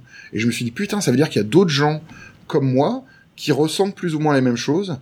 Et je me suis donné comme un devoir de partager mes expériences, même les plus merdiques, pour dire, gros, t'es pas seul. Et ce que tu vis aujourd'hui, ta dépression, euh, le fait que ta meuf elle s'est barrée, enfin tu vois, euh, que ta gamine c'est une conne ou je sais pas trop quoi, plein de gens passent par là et c'est pas la fin du monde. Et je pense que ce message est, euh, je, alors, je le dis pas directement, mais j'essaye de le faire transpirer au fur et à mesure. Euh, et je pense que c'est un message que j'essaye de pousser de plus en plus parce que euh, je pense que c'est vachement important. On est dans, une société où soi-disant on communique beaucoup, on communique plein sur les trucs très superficiels, mais sur les vrais trucs essentiels, euh, qui sont ben, des trucs humains, ben, souvent ils sont un peu... Euh... Alors ça fait des gros titres pendant 30 secondes et après ça se barre. Mais euh, tu vois, que ce soit la maladie mentale, que ce soit le mal-être profond que certains peuvent éprouver, on l'a tous eu à un moment ou à un autre. Des difficultés financières, on a tous eu ça, quoi. Euh, des difficultés de relations avec des humains, que ce soit une meuf, un mec, euh, quelqu'un au boulot, euh, quelqu'un qui t'es amoureux de quelqu'un mais il l'est pas. tu vois, c'est mm. c'est des choses que tout le monde a, a ressenti. Et d'en parler, un, c'est c'est super libérateur. Ça te permet justement de balancer ça et dire pouh, bah tiens, j'en ai parlé, c'est vachement moins dramatique. Et deux, je pense que ça permet aussi aux autres qui vivent ça en ce moment de de prendre ça et de dire putain je suis pas tout seul. Il y a le gros il y a le gros barbu. Il a il a aussi eu ça à un moment. Donc a priori tu vois je suis pas juste un extraterrestre. Mais parce que j'ai grandi en fait dans un dans un milieu où j'étais trop balèze pour être avec les intellos, j'étais trop intello pour les sportifs. Voilà. Donc euh, j'étais un intello sportif, donc euh, je, faisais partie d'aucun des groupes et j'étais avec deux autres potes euh, au collège qui étaient aussi des espèces de misfits, des, des misfits bizarres. Et euh, on était les trois seuls à être un peu, tu vois, sans vraiment, sans vraiment se caser dans un endroit. Et des gens comme ça, il y en a plein. Et même ceux qui sont dans le camp des sportifs, mais en fait qui aiment pas trop le sport et qui préféraient jouer à la console ou des trucs dans ce genre-là, il y en a plein, tu vois. Donc euh, le but c'est de dire soyez vous-même et toutes les expériences que vous avez, euh, plein de gens les ont eues avant vous, quoi. Donc c'est pas la fin du monde et euh, tant que vous vous en mourrez pas, c'est pas grave. Et, et je pense qu'il y a c'est c'est c'est aussi ça, tu vois, arriver à digérer toutes ces expériences et arriver à les retranscrire. Quand t'arrives à en parler, en fait, ça veut dire que tu l'as digéré et ça te permet aussi justement de digérer et de le mettre en perspective et d'essayer d'avancer un peu plus dans ta vie quoi. Et je pense que c'est vachement important. C'est rigolo à quel point je trouve qu'il y a des, parallèles, je sais pas ce que tu en penses Matt, euh, entre les, échanges et les thèmes qu'on a pu aborder dans l'épisode 14 avec Bertrand Soulier sur la, production de contenu. On parlait déjà hein, d'apprendre à apprendre et, on parlait de tous ces thèmes-là. Euh, Bertrand, il appelle ça la, tartine de merde. On a tous une tartine de merde euh, et, ça donne l'impression quand on voit certains producteurs de contenu qu'effectivement sa vie est idéale, parfaite et, en fait non, mmh. chacun, encore une fois, ses, ses problèmes. je trouve qu'il y, y a vraiment beaucoup de parallèles entre les, différents échanges qu'on peut avoir. Un, petit exemple peut-être que tu as raconté dans une de tes vidéos, euh, Olivier, que je trouve euh, savoureuse et qui est une réponse à une question que peut-être tout le monde se pose, mais peut-être que tout le monde n'ose pas te poser. C'est comment est-ce que concrètement on fait pour pas euh, se faire éjecter d'un immeuble pour faire autant de bricolage dans un appartement qui est donc dans un immeuble où on a des, voisins. Hein. Tu confirmes que tu as des voisins? J'ai des voisins. alors je pense que c'est c'est quelque chose que j'essaye de d'expliquer en faisant la différence entre euh, la perception de la réalité et la réalité. Tu vois mes vidéos, tu penses que 24 heures sur 24, je suis en train de débiter du bois et de poncer comme un malade. c'est pas le cas alors. Non, non. Alors, c'est euh, quelques heures par semaine et c'est le vrai bruit, c'est peut-être 15 minutes par semaine, grand max. Je l'ai pas encore chronométré, mais je le ferai une semaine où je vais mettre un chrono avec le nombre de minutes exactes avec lequel je fais du bruit. Je pense que c'est pas 4 heures du matin. Non, non. Alors c'est c'est ce que j'essaye d'expliquer aussi. Tu veux faire ça dans un appartement, première chose, sois pas un connard. C'est-à-dire, va voir tes voisins, tu te présentes, tu dis bonjour. Alors, moi j'ai l'avantage d'avoir une petite gamine de 13 ans qui est plutôt mignonne et sympa. Euh, et qui est plutôt avenante. Donc je la pousse en avant en disant dis bonjour à la madame. Euh, on se présente. L'utilisation des enfants. Exactement. Attends, elle me coûte suffisamment cher, faut bien qu'elle serve un petit peu quoi. non mais euh, mais je pense que c'est assez important de se présenter en disant bonjour, voilà, je suis nouveau dans l'immeuble, euh, blablabla, j'avais fait des cookies fait maison, donc euh, voilà, tu vois, tu files un petit peu à bouffer, t'es un mec sympa, et tu expliques, tu dis voilà, je suis un bricoleur psychopathe, je risque de faire du bruit, je vous donne mon numéro. Si jamais je fais trop de bruit, ça abuse, etc. Vous venez me voir, vous me téléphonez, j'arrête immédiatement, il y a zéro problème. J'ai fait ça à tous mes voisins directs. Je vais les voir régulièrement euh, pour des trucs à droite à gauche parce que euh, voilà. Euh, et à chaque fois, je leur demande, je leur dis ça va au niveau bruit, c'est pas abusé? La, la deuxième chose, t'es pas un connard. Numéro 2, ça veut dire que moi je bricole 10h midi, 15h 18h, jamais le dimanche. Pour moi, la sieste, c'est quelque chose de sacré, donc on ne touche pas à la sieste. Euh, et je pense que si tu gardes ça dans des horaires qui sont relativement classiques, et que tu fais ça de façon modérée, il n'y a aucun problème. Mais moi, personne n'est venu me voir en se plaignant du bruit. Mais jamais, quoi. Jamais personne n'est venu me voir en disant Ah, dis donc, c'est un peu abusé. Donc, je pense que c'est juste des règles de bon sens, quoi. Tu vois? Et alors, pareil, tu mets de la moquette pour euh, absorber un peu les vibrations c'est pas euh, enfin tu vois et je pense que c'est des blocages mentaux aussi qu'on se fait en disant oh là là euh, si j'ai une scie circulaire sur table dans mon salon de 250 kilos évidemment que le voisin du dessous va venir me faire chier bah non en fait il s'avère que la voisine du dessous un elle est super sympa deux elle a un, elle a un petit handicap donc eh ben, elle sait que je peux lui bricoler des trucs avec des roulettes. Voilà. Donc, euh, je fais un peu de bruit, je lui bricole des bidules. Tout, tout se passe bien. Vas-y, Matt. Ouais, non, non, non, mais ça, me fait rire parce que tu sais, ce que tu dis en bout de ligne, c'est de, trouver des, des arguments pour pas faire les choses. Et puis, euh, cette semaine, j'étais avec quelqu'un dans un projet euh, où il faut qu'il fasse une chose en particulier. Euh, je ne vais pas dans le détail, mais il a commencé à tout m'énumérer la liste des, des, des arguments qui faisaient qu'il ne pourrait pas le faire. Alors, ce que j'ai fait, parce que j'ai, on a, on a souvent des techniques pour essayer de motiver, tout ça en management. Puis ce que j'ai fait, c'est que j'ai tout listé. Puis à la fin, j'ai, je l'ai écouté. Puis à la fin, j'ai dit bon, c'est bon, on a fait la liste des tout comment on peut pas y arriver. Maintenant, on va faire la liste de comment on peut y arriver. Et, et, d'un seul coup, ça a changé sa perception. Mais ça n'a pas été magique. Hein. Mm. Des fois, c'est très, très ancré dans les gens de comment on, peut faire pour pas y arriver. Mais en même temps, c'est un avantage dans certains projets d'avoir des gens négatifs. Encore faut-il bien les, les, les Pas leur donner trop de place. Ouais, mais les écouter parce que il y, a des gens qui ont une facilité dans, la, dans, le, dans le négatif qui fait que ça va aussi t'aider pour trouver toutes les merdes d'un mm. projet.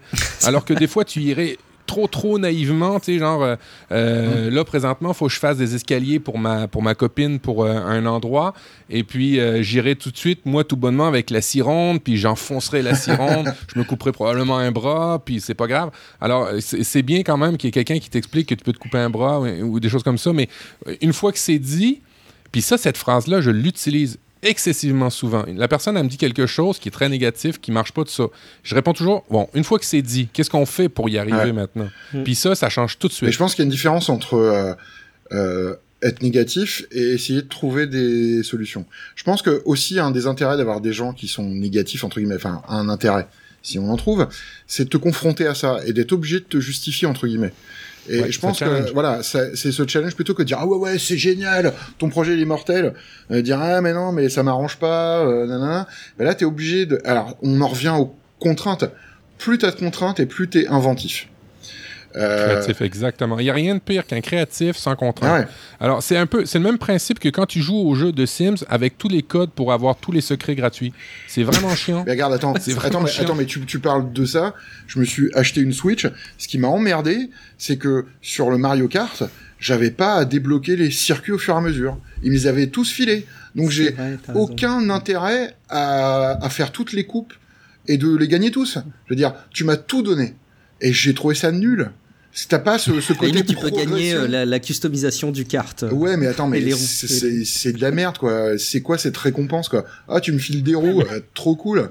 Non, je veux, je veux que tu me donnes les quatre premiers circuits et ensuite que mes circuits je les gagne, quoi, tu vois? Et alors je pense que c'est c'est c'est quelque chose aussi qui est vachement important, ce côté, euh, tu vois. Je le mérite et je le mérite parce que parce que j'ai travaillé, pour et parce que euh, je bosse pour ça quoi. Et, je pense c'est vachement important. Et dans l'éducation, c'est c'est quelque chose qui est fondamental de dire. Euh, tu n'es pas avec la connaissance euh, de l'informatique, tu vois. Moi, moi, mes parents, ils pensent que je suis né avec ça. Et à chaque fois, je leur dis, mais t'es au courant du nombre d'heures, du nombre de milliers d'heures que j'ai passé devant mon ordinateur? Mais euh, euh, enfin, tu vois, mais ça se compte vraiment en milliers d'heures et des nuits, mais des nuits, des week-ends, des soirées. Enfin, tu vois. Donc, euh, c'est pas, c'est pas quelque chose de magique. Et la bricole, c'est pareil. Hein. Le nombre de, le nombre de chaises euh, qui, qui, qui, qui sont pas stables que j'ai dû démonter après ou que j'ai utilisé pour faire un feu, enfin, elles se comptent par dizaines, quoi. Donc, c'est pas, mais c'est, c'est, c'est, est-ce que t'as envie, voilà. Est-ce que tu as envie d'aller vers ce truc-là? Est-ce que c'est quelque chose qui te passionne Ou est-ce que c'est quelque chose qui, qui, euh, qui te donne envie de faire? Et je pense que... Euh, et on en revient à la passion avec un P, tu vois. Et c'est une des raisons pour lesquelles je suis un nerd, c'est que je, je m'obsède pour des trucs, pour des trucs débiles, dans 90% des cas. Mais, euh, par exemple, tu me donnes la couture comme thème, putain, j'ai, j'ai, j'ai dû manger 500 heures de vidéos de gens qui cousent des trucs. Euh, et alors, ça m'a pas, ça m'a ça, ça, ça t'aide, mais c'est pas la même chose que de coudre et de faire tes propres erreurs. Mais euh, euh, c'est ça qui c'est ça qui me passionne, c'est justement trouver des nouveaux domaines, essayer de creuser ça et euh, et essayer de les appliquer à mon petit chez moi quoi, et d'essayer de faire des bidules avec. Mais parlant de couture, on va sur la Lune, on, on, fait des projets pour aller sur Mars, mais la putain de bobine, c'est toujours la merde à essayer de la remplir en bas, la, machine à coudre. Ah c'est incroyable comment c'est compliqué. Qui a créé ça? Alors, alors le, eh, tu vois, j'en ai parlé parce que je, je, bossais dans le 10e arrondissement à Paris, qui est le, le, le paradoxalement le quartier de la confection et de la high-tech. Euh, et je demandais à des mecs qui réparaient les machines, je dis mais il n'y a pas un système où tu mets deux bobines, une en haut, une en bas. Et en fait le problème, c'est un problème mécanique, c'est que la, le fil principal doit passer sous la bobine et c'est compliqué. Mais, mais, mais, mais, mais tu regardes même sur les machines professionnelles, ils ont des bobines un peu plus grosses, mais ils ont quand même des bobines qui vont en dessous. Bon, on n'a pas, on n'a pas encore trouvé le, la solution Alors, miracle. Enfin, non, mais peut-être il qu'il y a des, non, mais il y a un des, inventeur alors, de génie il y a qui des, va non, il y a des, il y a des machines, mais comme les surjeteuses, euh, qui cousent avec quatre fils et qui coupent après le tissu. Mais c'est pas du tout le même processus qu'une qu'une couture standard avec une machine standard. Quoi. Alors, on est en- à la recherche d'un Elon Musk Exactement. de la Singer. Exactement. Pourquoi pas pourquoi pas Mais c'est vrai que c'est rigolo d'ailleurs cet aspect couture parce que au premier abord, quand, et je, je, je confesse que j'ai eu cette réaction au risque que ça en choque certains, euh, parce que je suis certain que je suis pas le seul. Euh, quand on voit le personnage que tu Ouais. es, euh, Olivier, en vidéo, et, et quand on te voit manipuler euh, voilà, une scie circulaire ou une scie d'ailleurs normale, du bois, du métal, la soudure, on se sent à l'aise. Et puis c'est vrai que quand on te voit euh, parler et, et même montrer couture, c'est marrant, ça- honnêtement, ça fait bizarre au début. Et puis en fait, euh, assez vite, tu te dis, oh là là, je suis, je suis pas très sain d'esprit pour me dire que ça fait bizarre. Ça fait quand même dire tous les, les préjugés qui Mm. sont installés. Bon, enfin, ça, ça, ça serait presque une, une, une autre réflexion à avoir, Ouais, mais je trouve ça super intéressant que tu mettes ça en avant. Ça m'a fait changer la vision. C'est un sujet à part entière. euh, euh, les préjugés hommes-femmes, machin, euh, gender et equality, etc. Euh, mais euh, moi, c'est un truc que j'aime bien justement, c'est bouger un peu les Ouais. les consensus en disant ah, t'es une meuf, tu fais de la couture, euh, t'es un gros barbu, tu vas faire de la soudure. Mais moi, c'est un truc que j'adorais à la campagne. Dès qu'une meuf, elle rentrait chez moi, je lui apprenais à souder quoi, euh, pour juste lui montrer que c'est pas si difficile que ça quoi. Et en fait, la plupart, euh, elles, re- elles repartaient en disant putain, mais je pensais que c'était vachement plus dur. Ben non, c'est pas plus dur que ça. Donc euh, c'est la la première activité que tu fais avec un Olivier quand tu le rencontres. euh, alors non mais c'était quand c'était quand j'ai été à la campagne et c'était pas euh, c'était pas des conquêtes hein, c'était euh, la mère de machin qui passait euh, ah, et je lui disais bah tiens tu sais pas ce que tu vas faire tu vas souder avec moi euh, là c'est vrai que c'est difficile en appartement de souder euh, je vais y arriver hein, mais pour l'instant j'ai pas encore trouvé la bonne méthode euh, mais euh, j'aime bien justement secouer un peu les idées reçues parce que euh, on, c'est souvent ça. On se bloque dans un schéma mental. On dit, euh, je suis une meuf, je peux pas faire de la soudure. Je suis un mec, je peux pas faire de la couture. Je vous emmerde, je fais ce que je veux et euh, et voilà quoi. Si ça vous plaît pas, ben allez vous faire foutre quoi. Point.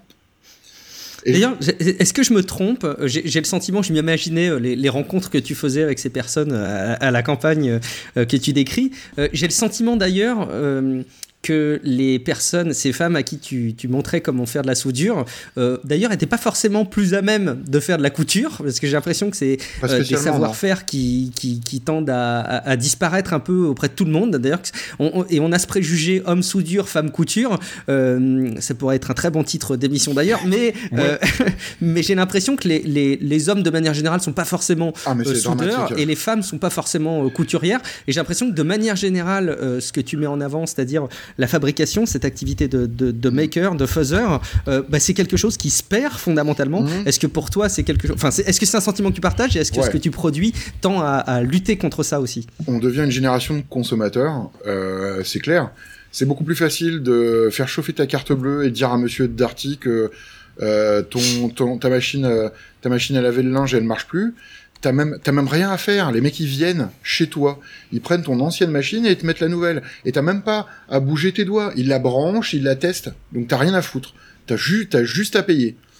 Euh, pour la petite anecdote, euh, ma machine à laver, elle était tombée en rade. C'était euh, un des boutons. Enfin, en fait, c'était tout le plastoc qui était moisi. et je l'ai changé. Ça m'a pris une demi-heure. Euh, deux, allez, quatre, quatre soudures et un bouton. Et voilà. Et elle est repartie pour les cinq prochaines années. Moi, c'est vrai que j'ai la compétence de le faire, mais euh, les gens n'ont pas la volonté de le faire. Et euh, Ou d'apprendre à le faire. Ouais, ou juste ça les fait chier. Non, mais je euh, et je pense que euh, le web qui a un, qui a un outil génial pour connecter les gens, les connecte sur des conneries. Enfin, je regarde ce que ma meuf euh, regarde sur Facebook oh, et ça me. Alors, je suis pas du tout sur Facebook. J'y vais pour euh, publier ma vidéo et ensuite je me casse quoi. Mais c'est euh, c'est une cohorte de gens qui se plaignent et qui font rien. Alors, moi j'ai une philosophie qui est t'as le droit de te plaindre si tu te bouges le cul. Mais la majorité se bouge pas le cul. Donc, tu te bouges pas le cul, tu fermes ta gueule. Voilà. Et moi, c'est vraiment, mais c'est cette espèce de sentiment de négativité permanente sur Facebook que je trouve que je trouve euh, fatigant. Dans la en vie aussi, hein. Ouais, si mais ouais, mais alors sur sur Facebook, c'est concentré, tu vois. T'as un espèce Ouais, de. T'as une espèce d'entonnoir où les mecs ils disent euh, ouais euh, je me suis fait arrêter par les keufs euh, vraiment euh, c'est des salopards puis un autre qui dit euh, et, et, et un autre qui dit ouais j'ai j'ai acheté un hamburger ils ont oublié la salade enfin tu vois c'est tout le monde qui se plaint en permanence quoi et euh, t'as cette espèce de négativité permanente alors que il y a des trucs géniaux qui se passent tout le temps et qu'il y a tellement de trucs à faire enfin tu vois euh, et moi c'est cette espèce de sentiment de gâchis qui m'énerve quoi c'est il y a des gens qui sont pas cons mais qui se complaignent dans cette espèce de de de je sais pas comment appeler ça mais de boue euh, de boue mentale permanente quoi où en fait tu vois c'est un peu sludgy euh, un un espèce de comment on appelle ça euh, euh, swamp en français merde putain Un marais. Euh, un marais voilà En québécois, ça serait un- de la boîte? Un, un espèce de marais mental où euh, Ouais. ils sont entourés de gens négatifs et euh, pour être encore mieux, il faut être encore pire en fait. Et, et j'adhère pas trop à ce truc-là quoi. Bon, en tout cas, ça, doit dépendre de, de ton cercle d'amis parce que moi, sur mon Facebook, j'ai des petits chatons, j'ai bah des ouais. anges. Et t'as des vidéos marrantes une fois de temps en temps. Ouais, c'est ça. Mais t'as as raison. C'est de la médiocrité, puis on se complète dans la Hmm. médiocrité. Puis euh, c'est parce que c'est du facile aussi. On- on- c'est facile d'aller faire des conneries sur Facebook ou publier des conneries sur Facebook. D'ailleurs, c'en est un problème Ouais. parce que en termes de, de, de- de démocratie, en termes de, partage de la nouvelle, on partage de plus en plus des nouvelles qu'on valide pas, qu'on Mhm. lit pas, qu'on qu'on fait quoi que ce soit. Après, alors, alors, moi je, je pense que c'est un faux débat. Hein. Euh, les conneries que les journalistes y publient, mais c'est hallucinant quoi. On, on, on, on le on le pointe pas de temps en temps, mais alors quand ça touche mon domaine, c'est particulièrement, tu vois, genre les mecs qui écrivent sur le high tech, mais euh, en, en particulier les médias traditionnels. Et alors la téloche, euh, j'en Ah, bon, j'en parle même pas, mais euh, c'est eux les premiers qui ont fait les fucking fake news quoi.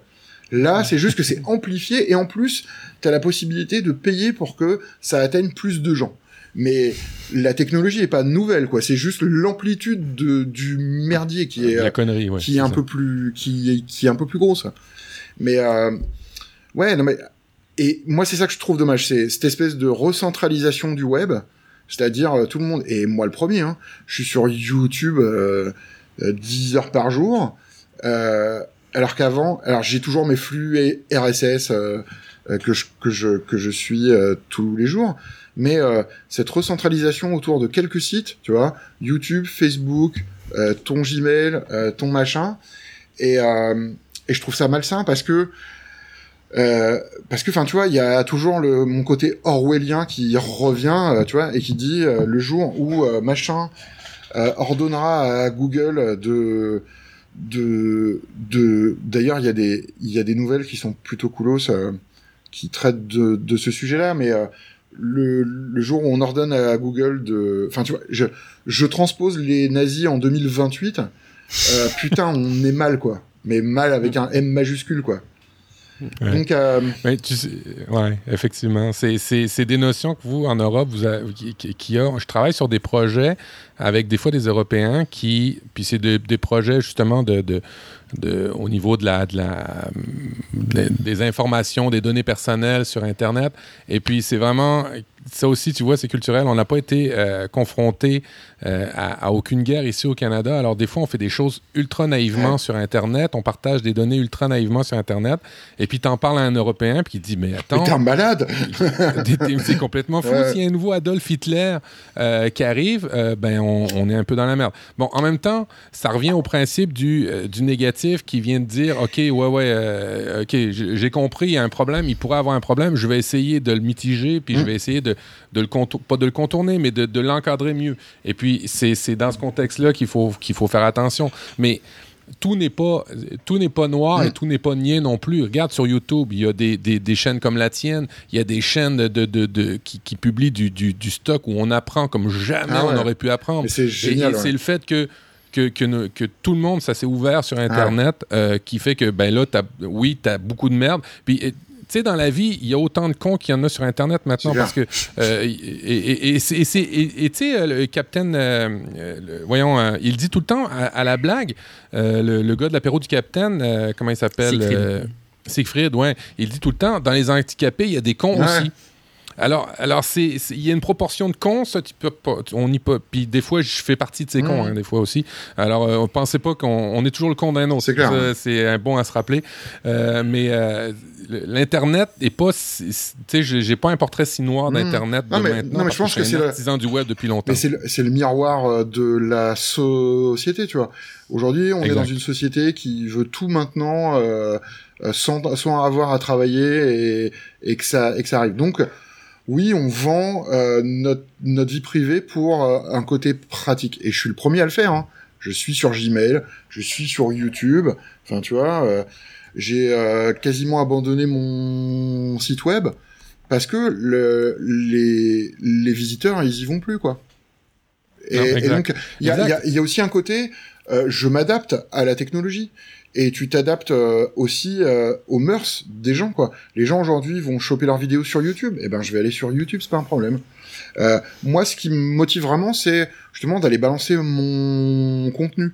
Et pour moi, c'est aussi quelque chose de, j'ai besoin de balancer ce contenu-là. Et honnêtement, qu'il y ait euh, 30 vues comme au début ou aujourd'hui euh, 5000, euh, pour moi, ça fait pas grande différence. Euh, j'ai besoin de balancer ce, j'ai besoin de, balan- de, de balancer ce contenu.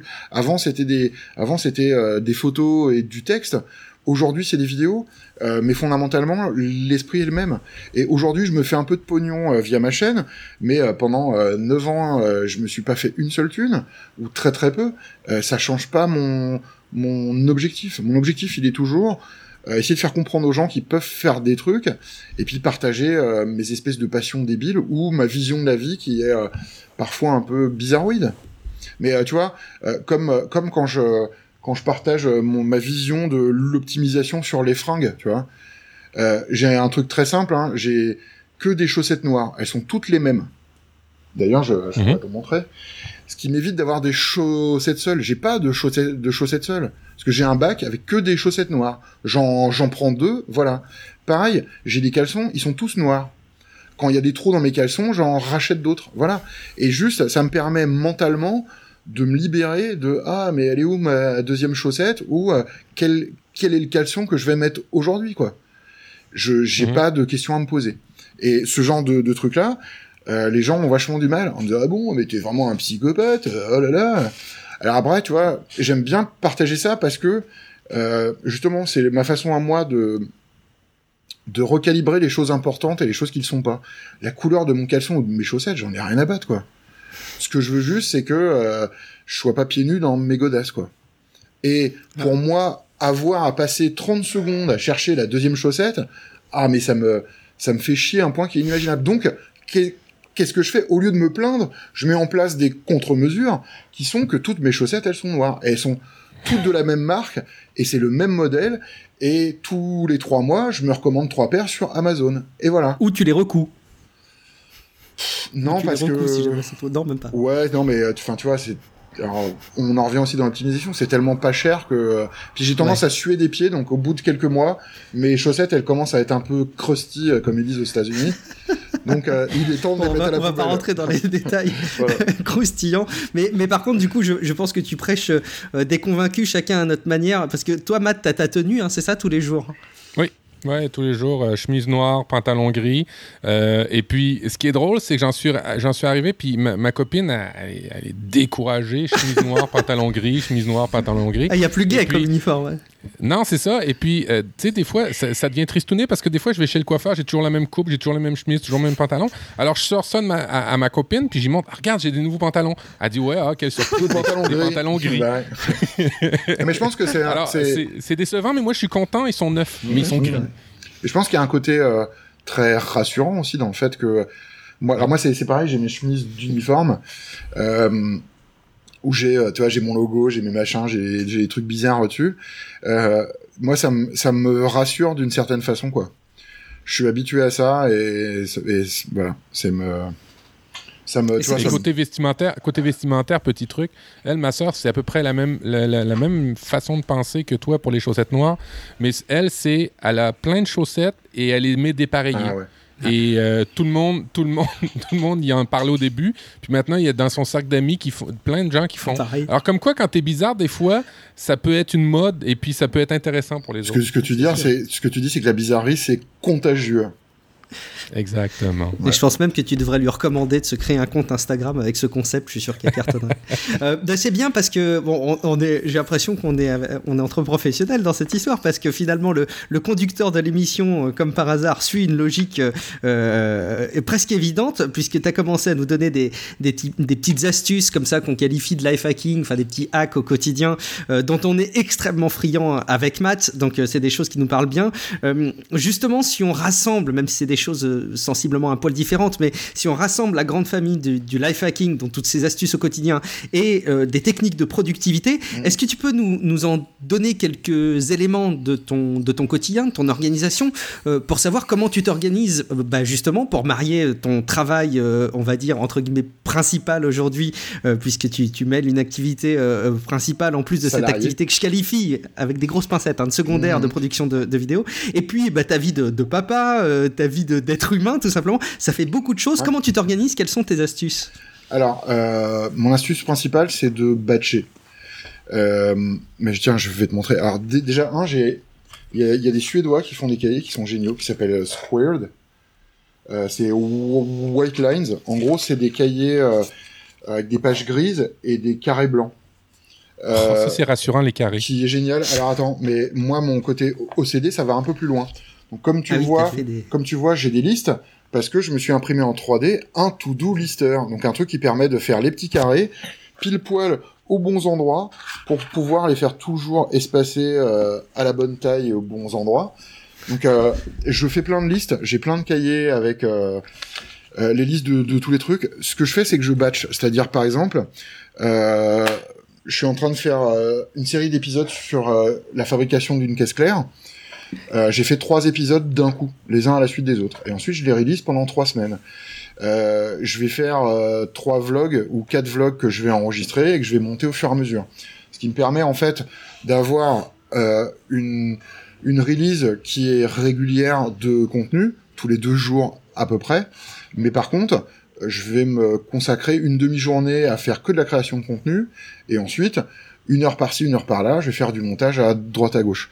Je pense que c'est un équilibre à trouver, et au début tu le trouves pas bien, mais c'est vrai entre boulot rémunérateur, entre ton hobby, entre ma fille, euh, ma chérie, et puis le fait d'être un peu humain et de voir d'autres gens, euh, c'est des choses qui se travaillent et qui se c'est un équilibre assez instable, mais qui se qui se qui se planifie, ouais, qui se planifie, qui s'organise, et plus tu plus as d'expérience et plus tu comprends ce que tu as besoin. Par exemple, euh, une des choses qui était difficile à faire comprendre à ma chérie, c'est que de temps en temps, j'ai besoin d'être seul, mais vraiment seul. Donc c'est pas que je veux pas la voir elle, je veux voir personne. Mais personne, personne. Ma fille, je la file à mes parents, elle va chez une copine, enfin voilà. Mais j'ai besoin de ma demi-journée où je suis tout seul dans ma grotte même même si je fais rien, même si je range. Mais moi, c'est ma façon de me ressourcer. Plus tu vieillis, plus tu te connais, et mieux tu arrives à communiquer ça. Avant, je m'énervais, je devenais grognon et un sale con. Maintenant, je dis voilà, euh, demain, euh, de, demain, je veux voir personne ici. Et donc, au début, tu le, tu le communiques très mal et un peu violemment, et puis après, tu commences à, à, être un peu plus diplomate et à, essayer de leur faire comprendre en disant si tu me laisses pendant une journée, je vais être l'ours le plus sympa et le plus attentif de l'univers. Si par contre, euh, tu me laisses pas être seul et avec moi-même, je vais être un sale con. Donc euh, c'est plein de choses comme ça qui font que ben, plus tu as d'expérience et plus tu comprends euh, comment est-ce que tu fonctionnes et comment est-ce que tu fonctionnes de la façon la plus optimale. après, je suis pas un psychopathe de la de la de l'optimisation. Il y a aussi des moments où tu as besoin de glander pour que ton cerveau il, il vagabonde un peu et qu'il trouve des nouvelles idées. donc je pense que c'est aussi là où tu as un équilibre à trouver entre optimisation, bah tu vois, voilà, c'est typiquement euh, passer 5 minutes à trouver une chaussette, ça me fait chier quoi. Je préfère passer ces 5 minutes à écouter de la musique euh, et à essayer de trouver des idées pour des trucs que j'ai envie de faire. Euh, et mais c'est drôle, c'est drôle de, de se garder du temps pour glander, à rien Hmm. faire, et ainsi de suite. J- dans une de mes émissions, j'ai parlé d'une une compagnie qui s'occupe d'organiser ton temps quand tu glandes. C'est-à-dire qu'ils ils donnent des jeux pour glander. Puis au début, je fais Ah merde, c'est une bonne idée. Puis après ça, je fais Mais merde, où je vais? Ah ouais, tu- C'est rendu qu'il faut qu'on organise notre temps à rien foutre. je vais t'organiser ta glandouille. Tu vas voir. Ça. Je vais optimiser. euh, non mais non mais c'est de l'optimisation de glandouille euh, au secours quoi. Et je pense qu'en particulier les gamins et les jeunes, ils sont pas habitués à glander et à s'emmerder. Et je pense Ah qu'ils ils ils en ont besoin fondamentalement. Ah, Et, et sais-tu quoi? On est rendu, en, en tout cas, ici, je remarque les enfants. Euh, puis je, je- grosse généralisation, attention à tout le monde. Allons-y, Ah, porte ouverte. Euh, ce, que, ce que je remarque beaucoup, c'est que ma génération, euh, mes parents, ils me laissaient le mercredi écouter le Club Dorothée, aller jouer, faire ce que je voulais. Euh, je, je- je- je- je- C'était incroyable à quel point j'ai fait rien. Je me rappelle très bien de certaines journées d'été où je trouvais ça long. Sais, je trouvais une journée longue. Hein? La dernière fois que ça vous est arrivé de trouver le temps long, questionnez-vous, OK? Je regarde maintenant les enfants, ma famille ou mes amis autour de moi. Alors, le lundi, il y a piano. Le, le mardi, il y a hockey. Le, le vendredi, il y a ci, il y a ça. Et finalement, ils sont rendus tous des parents qui sont exténués parce qu'ils font le taxi. Ouais. Ils sont rendus ultra endettés parce qu'ils font toutes les activités, qu'il faut payer le costume, le l'habillement de, de, de- joueurs de hockey et tout ça. Et, et c'est rendu l'enfer. Et alors, vous imposez. Ayez pas. En fait, je vais le dire autrement. Ayez pas peur que vos enfants s'ennuient. Ils en ont vraiment besoin. C'est là-dedans qu'ils vont un jour trouver dans l'établi un morceau de bois, une vis, un tournevis, puis qu'ils vont faire une connerie. Puis vous allez dire au début, mais ça sert à quoi? Ben, Ça servira à apprendre à avoir vissé au début. Ouais. Puis après ça, ça va apprendre à faire une chaise. Puis après ça, plein de trucs. Mais moi j'ai moi j'ai cette expérience, j'ai une gamine qui a 13 ans qui bien sûr est collée sur son putain de téléphone 24 heures sur 24 si jamais je lui laisse. D'ailleurs, c'est une, c'est un sujet inépuisable de, de vidéos si j'avais envie. hein. Mais bon, euh, j'essaie de me limiter, mais euh, volontairement, je lui pique son téléphone, je lui éteins son téléphone. Elle a, alors, elle a quand même une certaine chance. hein. On ne le voit pas, mais dans mon salon, il y a une table à dessin. Donc, euh, plus euh, il y a euh, 25 à mètres de papier, euh, 500 feutres, etc. Et donc elle vient me voir en me disant oh, je m'ennuie. J'ai dit putain mais tu t'ennuies, tu te fous de ma gueule quoi. Regarde t'as une table à dessin. Et c'est vrai que trois minutes après, euh, je la vois, elle dessine, elle chante, elle fait des machins. Voilà. Je pense que euh, euh, on, on surstimule les gamins, c'est évident quoi. Moi j'ai moi j'ai passé euh, la moitié de mon enfance à m'emmerder, mais mais tellement je me suis emmerdé que ben justement j'ai trouvé des échappatoires quoi. J'ai dessiné comme un psychopathe, euh, j'ai créé mon propre jeu de rôle, enfin euh, voilà quoi. Quand tu t'emmerdes vraiment, tu trouves des solutions.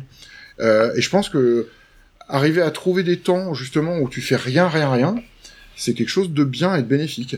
Moi de plus en plus, euh, je j'essaye de faire ça au moins. euh, une fois par semaine où je me réserve une ou deux heures où je fais rien quoi je mets de la musique et puis euh, je suis là je mon âme vagabonde à droite à gauche mais Et on devient de plus en plus créatif. Et ce qui me fait Attends, rire, c'est qu'on voit de plus en plus des, des, des, des demandes d'emploi, des ci, des ça, où on demande des gens créatifs. Ça a l'air d'être la denrée la plus rare. Et c'est fou. La créativité, ça s'apprend pas, malheureusement. C'est ça qui est, c'est ça qui est emmerdant. je c'est- je peux je vais faut que je fasse- faut que j'aille faire une pause pipi je reviens Vas-y, vas-y. J'aimerais vraiment retrouver, je suis en train de chercher euh, une émission que j'avais écoutée en podcast, euh, diffusée par Europe 1 à l'époque, qui, qui parlait très très précisément de ce dont on est en train de parler, sur l'ennui. Je vais essayer de me mettre un marque, quelque chose. Il y a pas une moyenne avec. euh, Un carnet, un papier, euh, stylo. Oh, c'est rien con, c'est vrai. J'ai juste besoin. Ouh, putain ça va mieux oui, bah oui. On va reprendre du coup. J'ai des besoins fondamentaux, des fois.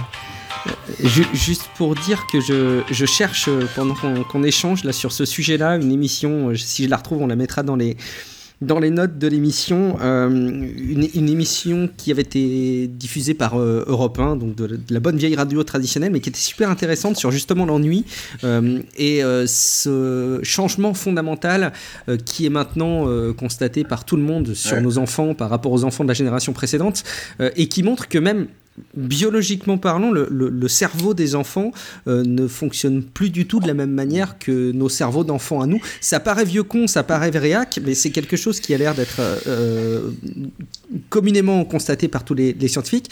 Il y a un truc, moi, qui me marque avec mes enfants je, crois que j'en avais déjà parlé, mais ça me marque dans le temps, en fait, c'est de voir à quel point euh, ils sont incapables d'attendre euh, euh, l'arrivée d'un dessin animé à une horaire, un horaire précis. Moi, je me rappelle, le mercredi matin, j'avais l'horaire pour, pour Dragon Ball Z à l'époque, qui était toujours au, même horaire, et je savais que c'était le, le, moment où c'était diffusé. Et donc, j'acceptais de regarder le programme chiant juste avant, j'acceptais de regarder les pubs, mais parce que j'avais ce programme que j'attendais. Et, et je l'enregistrais occasionnellement quand on a eu un magnéto après, mais euh, j'ai connu toute une période où je regardais ça parce que c'était diffusé à une certaine horaire.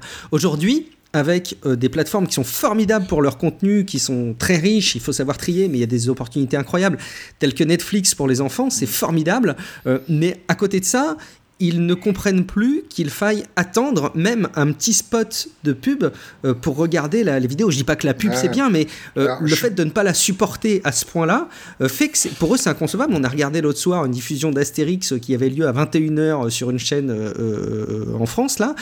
il n'a pas compris qu'il y ait des, des, plages de pub. il n'a pas compris qu'il faille attendre le début quoi.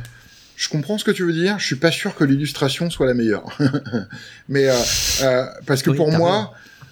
Euh, honnêtement, j'ai la dernière fois que j'ai vu un film à la télé, c'est pareil quoi. Le film qui mm. s'arrête, il me met de la pub, j'étais genre non mais qu'est-ce que tu fais là? Qu'est-ce que tu fais? T'es en train de me déconcentrer? Putain, je suis dans le film et tu me casses complètement quoi. Mm. Donc de ce point de vue-là, je suis d'accord. Je suis, je suis d'accord avec eux à, à 100%. C'est une des raisons pour lesquelles j'ai plus de téloche outre le fait que c'est une machine à propagande, mais bon, ça, on pourra, ça, il faudrait un, un épisode entier pour en parler. Euh, pour pour juste pour pour citer un truc, je sais plus du tout qui avait fait ça, mais c'était aussi une émission de radio qui avait fait une interview de Moebius et qui expliquait que toute son enfance dans le Massif Central, il s'était fait chier mais royalement et que c'est de là qui tirait son inspiration. Et quand tu vois ce que le mec il a créé, tu dis juste que voilà l'ennui profond euh, dans le milieu rural, dans le centre de la France, c'est pas c'est alors voilà, il y en a certains ça leur a fait du mal, mais lui ça ça ça l'a aidé. Euh, il y a aussi quelque chose qu'on oublie fondamentalement. Et je, quand je, quand j'essaye de voir quel est le comportement de ma fille avec son téléphone, je me replace aussi à son âge. Moi, j'avais pas de téléphone, mais par contre, j'étais un psychopathe des jeux de rôle. Quand je dis un psychopathe des jeux de rôle, c'est je me réveillais à 2 heures du matin. Avec ma lampe, je traduisais les cahiers de AD&D en anglais en français en utilisant le dictionnaire. Donc, qu'elle se réveille à 2 heures du mat pour jouer à BG Well ou machin, je peux comprendre. C'est juste qu'à cet âge-là, t'as ces espèces d'obsessions malsaines qui font que, euh, voilà, tu, ouais, demain t'as école, mais c'est pas grave, quoi. Voilà, c'est pas dramatique. Euh, et je suis pas sûr que ce soit aussi euh, dramatique qu'on pense. C'est dramatique quand moi c'est c'est c'est pareil. J'ai eu un moment dans mon enfance où mes parents m'ont dit les jeux de rôle c'est fini quoi. T'en feras plus. Parce que ça devient trop euh, ça devient une obsession. Et je pense que quand le téléphone devient une, une obsession c'est c'est pas bon. Après ce qu'il faut voir aussi c'est que c'est une grosse part de leur de leur sociabilisation vient vient vient de là. Euh, moi je sais qu'on allait chez les potes. Aujourd'hui ça se fait plus. Ou ça se fait très peu tu vas plus chez les potes ou chez les copines, mais par contre t'es sur Snapchat, t'es sur euh, what truc. Et puis non, et puis il y a un truc vachement créatif. Par exemple, ma fille elle est sur Wattpad, qui est une appli où les où les gamins font euh, créer des des des des histoires genre euh, tu veux créer une histoire euh, sur Harry Potter ou machin ben en fait tu écris ton histoire et les gens ils le partagent. Donc je pense pas que ce soit si si mauvais que ça fondamentalement. C'est juste, c'est une nouvelle utilisation qui est toute neuve. Mais regarde, transpose-toi les premières années où tu as eu un accès au web. Mais moi, c'était une obsession mais je me couchais à 6 heures du match, je me levais à 7 heures parce que j'avais passé toute la nuit à parler sur des BBS, à utiliser ICQ, à parler avec des avec des avec des gens dans les Philippines, enfin tu vois. Euh, donc et le temps qu'on perdait à, télécharger des photos. Ah mais ouais, mais ouais, mais putain, mais euh, des heures, des heures. Euh, et, et, donc tu vois, je pense que c'est un média qui est tout neuf et ouais. le. On n'a pas le recul. Voilà, on n'a pas ce, ce recul et, euh, et, je, et, je, pense pas que l'utilisation soit si dramatique que ça. Et ce qui me choque, c'est que euh, les gens qui râlent en disant ah mon gamin est toujours sur, le téléphone, le mec il te parle alors qu'il a le téléphone à la main quoi. Donc le, le mec est plus obsessionnel que son gamin et, et il se plaint. Donc, euh, tu vois, il y a, y, a, y a, une certaine limite à mettre, et, et je pense que fondamentalement, il n'y a rien de dramatique. Moi, ce qui me dérange le plus, c'est ce côté passif par rapport aux médias, qui est que mhm.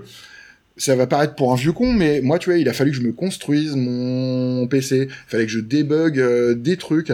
Euh, c'est vrai qu'aujourd'hui, bah, t'achètes un téléphone, tu l'allumes, il marche, et t'as pas euh, t'as pas ce t'as pas ce côté euh, je vais être obligé de faire un effort pour euh, faire en sorte que ça marche. Ce qui est bien hein, mais en même temps le côté négatif c'est que quand il tombe en panne ou qu'il se casse les mecs ils sont mais comme une poule devant un téléphone quoi. Genre ah, mon téléphone il marche plus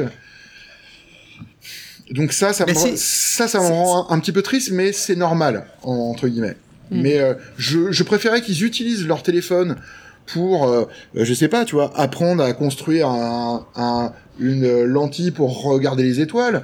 Euh, mais la plupart des gens, ils le font pas. Ils restent sur Facebook et, euh, et ils envoient des lol comme commentaires sur les images de petits chats. Je, je, te rejoins euh, complètement et c'est les discours d'ailleurs que, je peux tenir autour de moi vis-à-vis des enfants. Euh, vraiment pour clarifier l'analogie que, je, pouvais faire, c'est que pour moi, tu vois, le, fait de supporter euh, des programmes que t'aimes pas pour voir un programme que t'aimes bien, sans parler nécessairement de la pub, ça relève de ce même effort que tu décris mon analogie est un peu particulière, hein, je pense que vous allez le concéder, mais euh, que tu fais en, expliquant que ton ordinateur, tu te l'es construit toi-même. C'est-à-dire qu'il tu as eu besoin de faire un effort et aujourd'hui, euh, il n'y a plus d'effort effectivement pour avoir accès à de l'informatique parce qu'il suffit d'avoir un smartphone, un abonnement qui va bien et t'accèdes au web. Et le, potentiel et le, positif est formidable et je pense qu'on est tous d'accord là-dessus. Mais encore une fois, effectivement, cette valeur d'effort, elle est complètement euh, disparue et elle est associée aussi pour moi à cette disparition de l'ennui. Et donc, ça crée des êtres un peu particuliers qui sont pas forcément euh, euh, tout, tout, négatifs, mais qui sont assez difficiles, je mhm. pense, à appréhender pour, pour nous euh, aujourd'hui. on va avancer parce que sinon on va faire une émission de 4 heures et c'était pas l'objectif au, départ, mais c'est évidemment très passionnant d'échanger sur tous ces sujets-là. un point on l'a abordé tout à l'heure sur les activités, euh, donc une activité euh, euh, principale, et encore une fois, prenons mon principal et mon secondaire avec des guillemets, et une activité secondaire, moi je le vis à ma manière, Matt le vit aussi à sa manière. comment est-ce que tu, perçois aujourd'hui cet équilibre?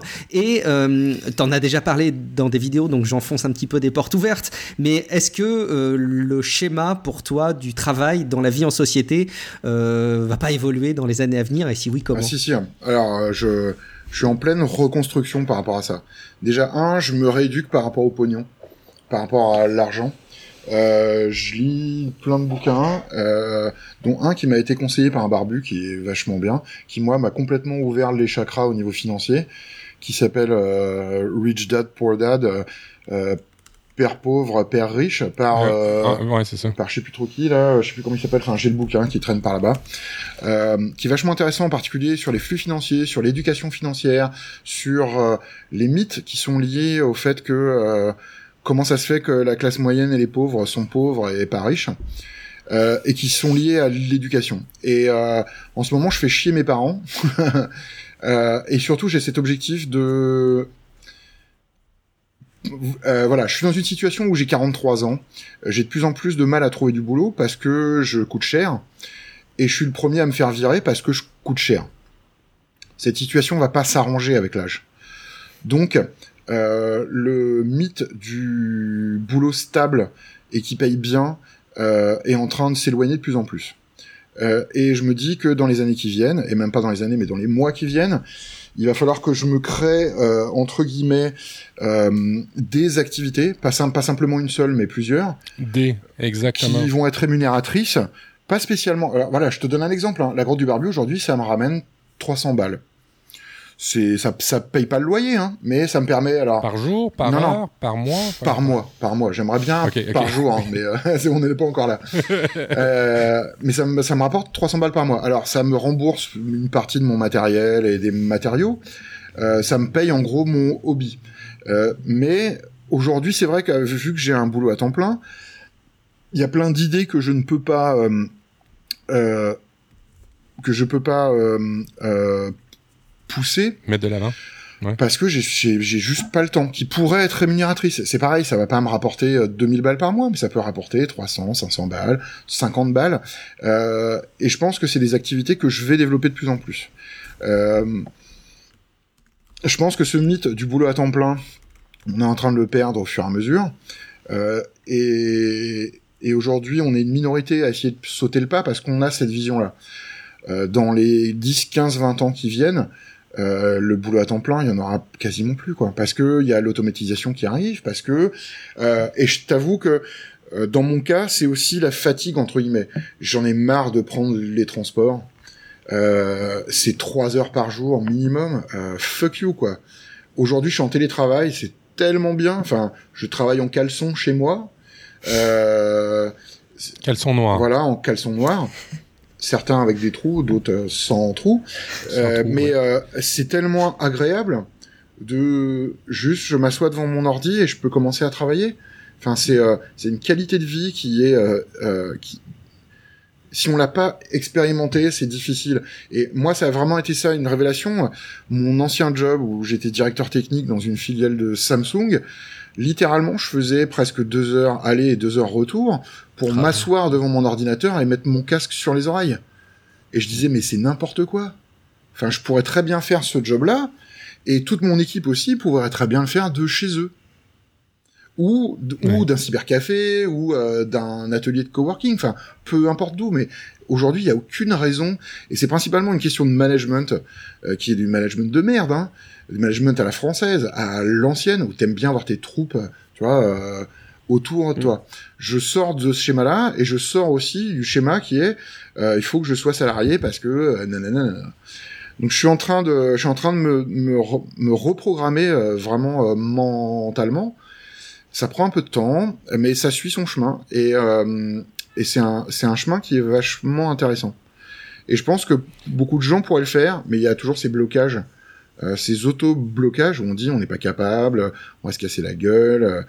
Euh, et c'est vrai que moi, mon dernier blocage qui me restait, c'était de finir de payer mes dettes euh, de quand j'avais monté ma boîte à la campagne. C'est fini, c'est fait.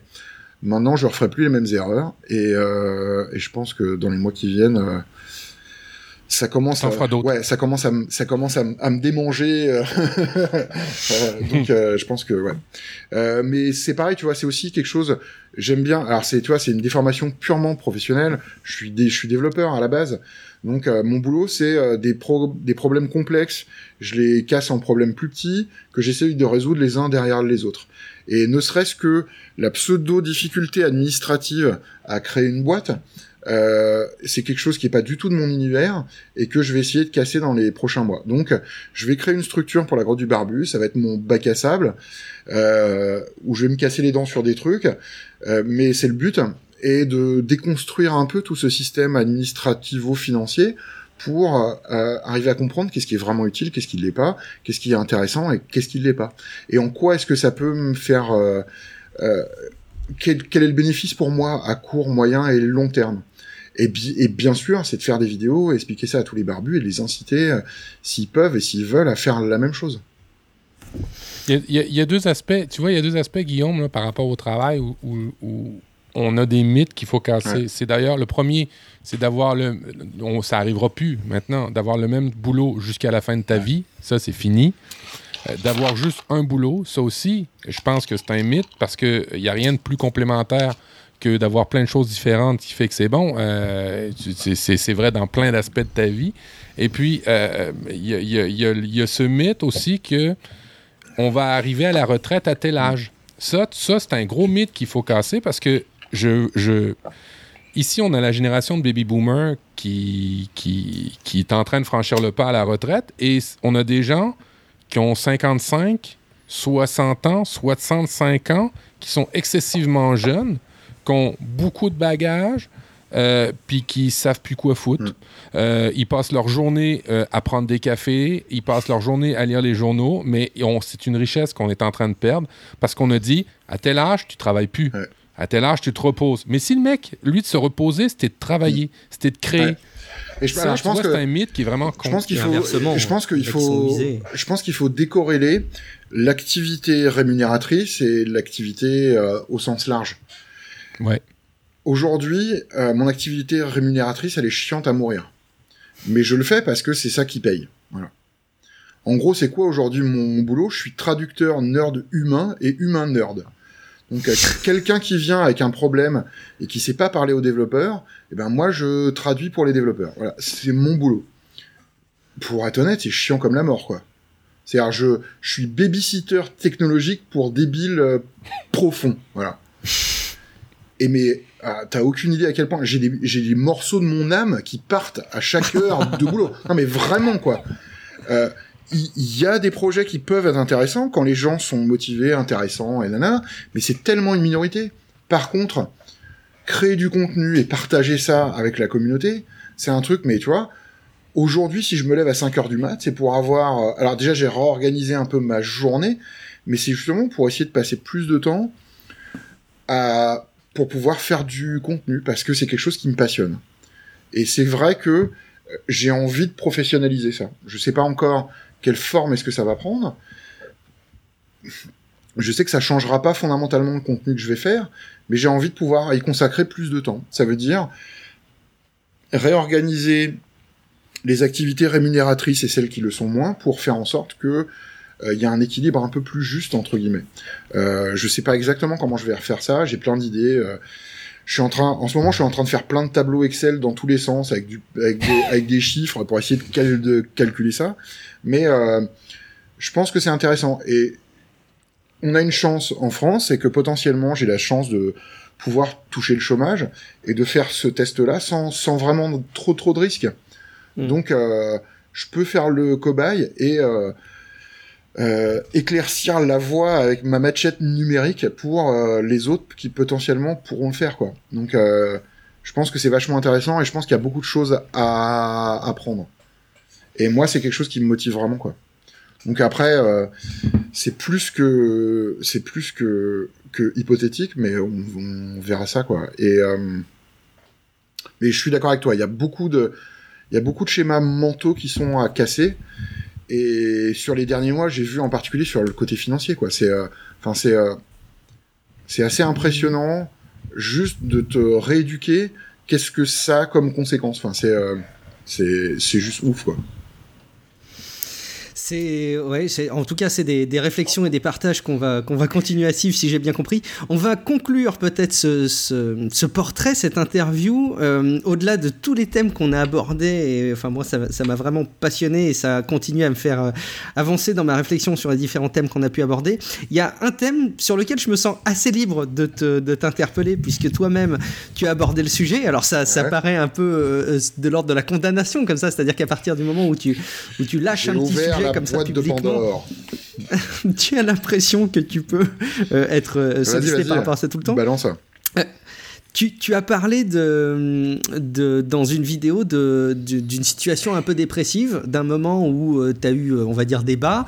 Mm. Euh, bon, on est tous des êtres humains qui avons tous nos hauts, nos bas. J'ai l'impression que tu es quand même quelqu'un qui bosse aussi beaucoup sur toi, sur ta mm. personnalité, qui essaie d'évoluer. et il y a quelque chose qui transparaissait que, qui, moi, m'a quand même pas mal ému, c'était justement cet aspect dépressif. Est-ce que tu peux nous en toucher un mot? Est-ce que tu peux nous dire ce que ça représente, peut-être pour ceux qui savent pas du tout ce que c'est que la dépression? D'ailleurs. Puis bah, comment euh, affronter ça? Je pense que c'est un sujet qui est euh, abordé euh, très souvent, mais de la mauvaise façon en fait. La maladie mentale en général, parce que c'est une maladie mentale.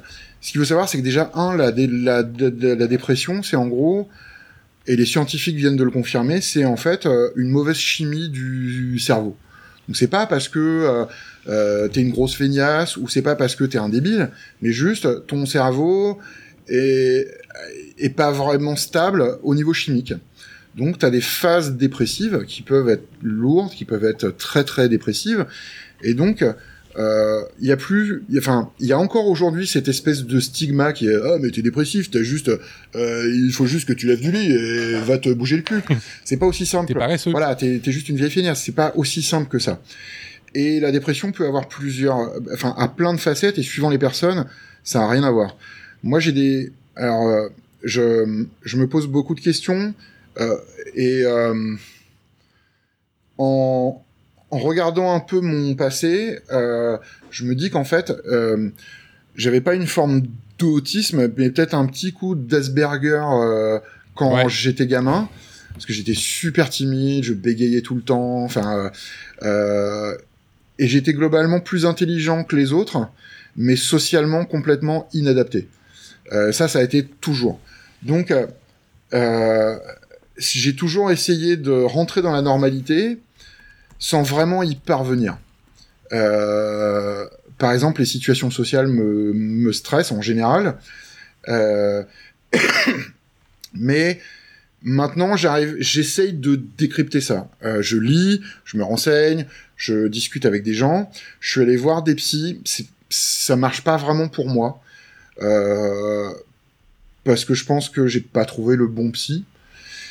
Je suis plutôt, euh, euh, psychologie euh, comportementale que psychiatrie.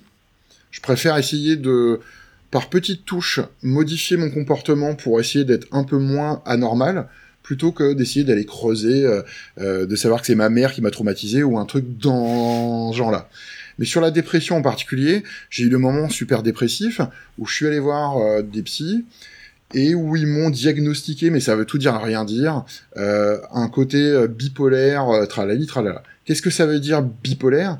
Ça veut juste dire que tu as des phases euh, euphoriques, très très fortes, où euh, tu te lèves à 3 heures du mat parce qu'il faut que tu écrives « Oh là là, mais c'est génial, il faut que je peigne, et je commence à faire des vidéos, ah vite !» Voilà, donc... et puis t'as envie d'aller voir les gens, t'as envie de faire des bisous à tout le monde, enfin voilà. Et t'as des phases super dépressives. Quand je dis super dépressives, c'est que tu juste le fait de te lever du lit, euh, t'as juste envie de mourir quoi. C'est vraiment, enfin c'est euh, c'est difficile à décrire exactement euh, quel quel poids est-ce que ça a. J'ai eu la chance euh, entre guillemets euh, de me séparer, de me divorcer, d'avoir ma fille à temps plein. Ce qui veut dire que j'ai j'ai pas le luxe de rester dans mon lit.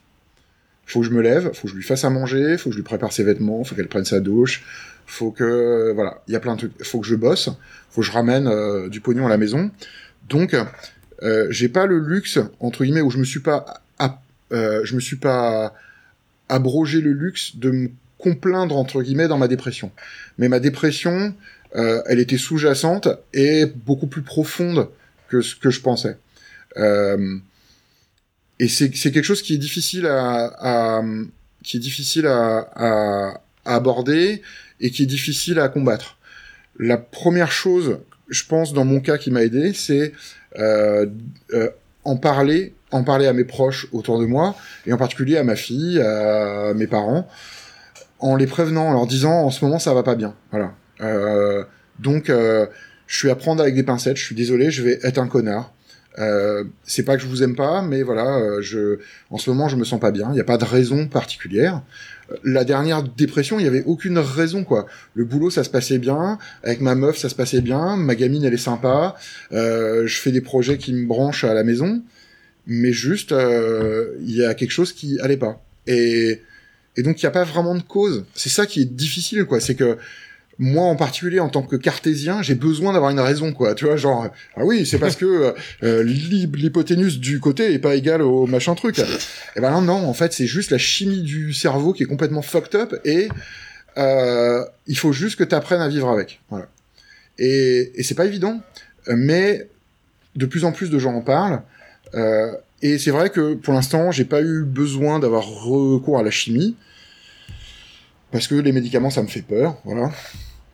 Parce qu'il y a beaucoup de médicaments qui sont addictifs et et, et, ça pourrait aussi aggraver. Voilà, et ça, ça, ça, peut être une. J'ai un, un, bien pour un mal. qui s'est suicidé par, par, par, dépression et, et c'était une période où un, mon meilleur ami, c'était dans une période où il changeait de médication. Mm. Et quand tu parles de chimie, d'équilibre dans le cerveau, on a tous, c'est tous différents. Euh, lui, à une période donnée, il a changé de chimie et ça n'a pas fait du tout. Alors, c'est sûr que ça peut faire peur, mais c'est l'idée d'être bien suivi par contre, parce que mm. ça peut faire aussi très, très, très bien rebalancer ta chimie dans, dans, ton cerveau. C'est pas à exclure totalement. Euh, pour tout ce qui est maladie mentale, euh, des médicaments, ça fait bien ah aussi. Non, il faut être bien, bien suivi. Je, je rejette pas du tout les médicaments. Dans certains cas, j'en ai utilisé, mais pour des périodes extrêmement courtes. C'est quelques jours, parce que juste ça allait pas bien, quoi. et j'avais besoin d'un petit coup de pouce. Mais euh, j'ai limité ça à trois jours, quoi, parce que je, je, je, je sais à quel point je peux être euh, addict à certains trucs, et, et donc je, j'essaye de moi, c'est ce que je dis toujours. Je dis, euh, allez voir des gens, quoi. Parlez-en autour de vous. Allez voir des professionnels. Et, n'hésitez pas à changer de professionnel. Hein. Moi, je suis tombé sur, sur, sur des psys qui étaient des connards, quoi. Et je suis tombé, et je suis tombé sur des psys parce qui... Que, parce que dans toutes les, ah populations, il y a des connards. Comme pour les handicapés, comme pour les barbus, comme pour les meufs. Il y a des connards partout. Et euh, où le mec, il essayait à chaque fois de remettre ça sur ma Rome et tout. Je dis, mais ma Rome, elle a rien à voir avec ça. Enfin, tu vois, euh, arrête, quoi. Enfin, bref. et, et je pense que c'est vachement important d'en parler. Euh, enlever le stigma justement de la dépression, des maladies mentales, etc., etc. la normalité, elle n'existe pas. Hein. C'est le, le, le, cette espèce de croûte de normalité que la télé essaye de, nous, de nous rebalancer. Mais euh, même les gens qui sont à la, télé, ils sont complètement fucked up, quoi. Euh, ils prennent de la coke, ils sont sous antidépresseurs. Euh, non, mais on, et, ça, c'est une face qu'on voit pas, qu'on voit jamais, quoi. Et tu t'aperçois après, ah ouais, non, en fait, le mec, il marchait que avec des bouts de chimie, quoi. Euh, et le mec était pas heureux, quoi. Et oui, sous le maquillage de la télé, le mec était, euh, tu vois, avait euh, du psoriasis qui lui poussait parce qu'il était stressé. enfin voilà. Et je pense que c'est une chance avec YouTube, avec cette capacité de pouvoir justement dialoguer de façon directe, justement de pas avoir ces filtres qui sont malsains euh, et de dire oui de temps en temps je suis fucked up, euh, oui de temps en temps j'ai envie, enfin j'ai envie de voir personne.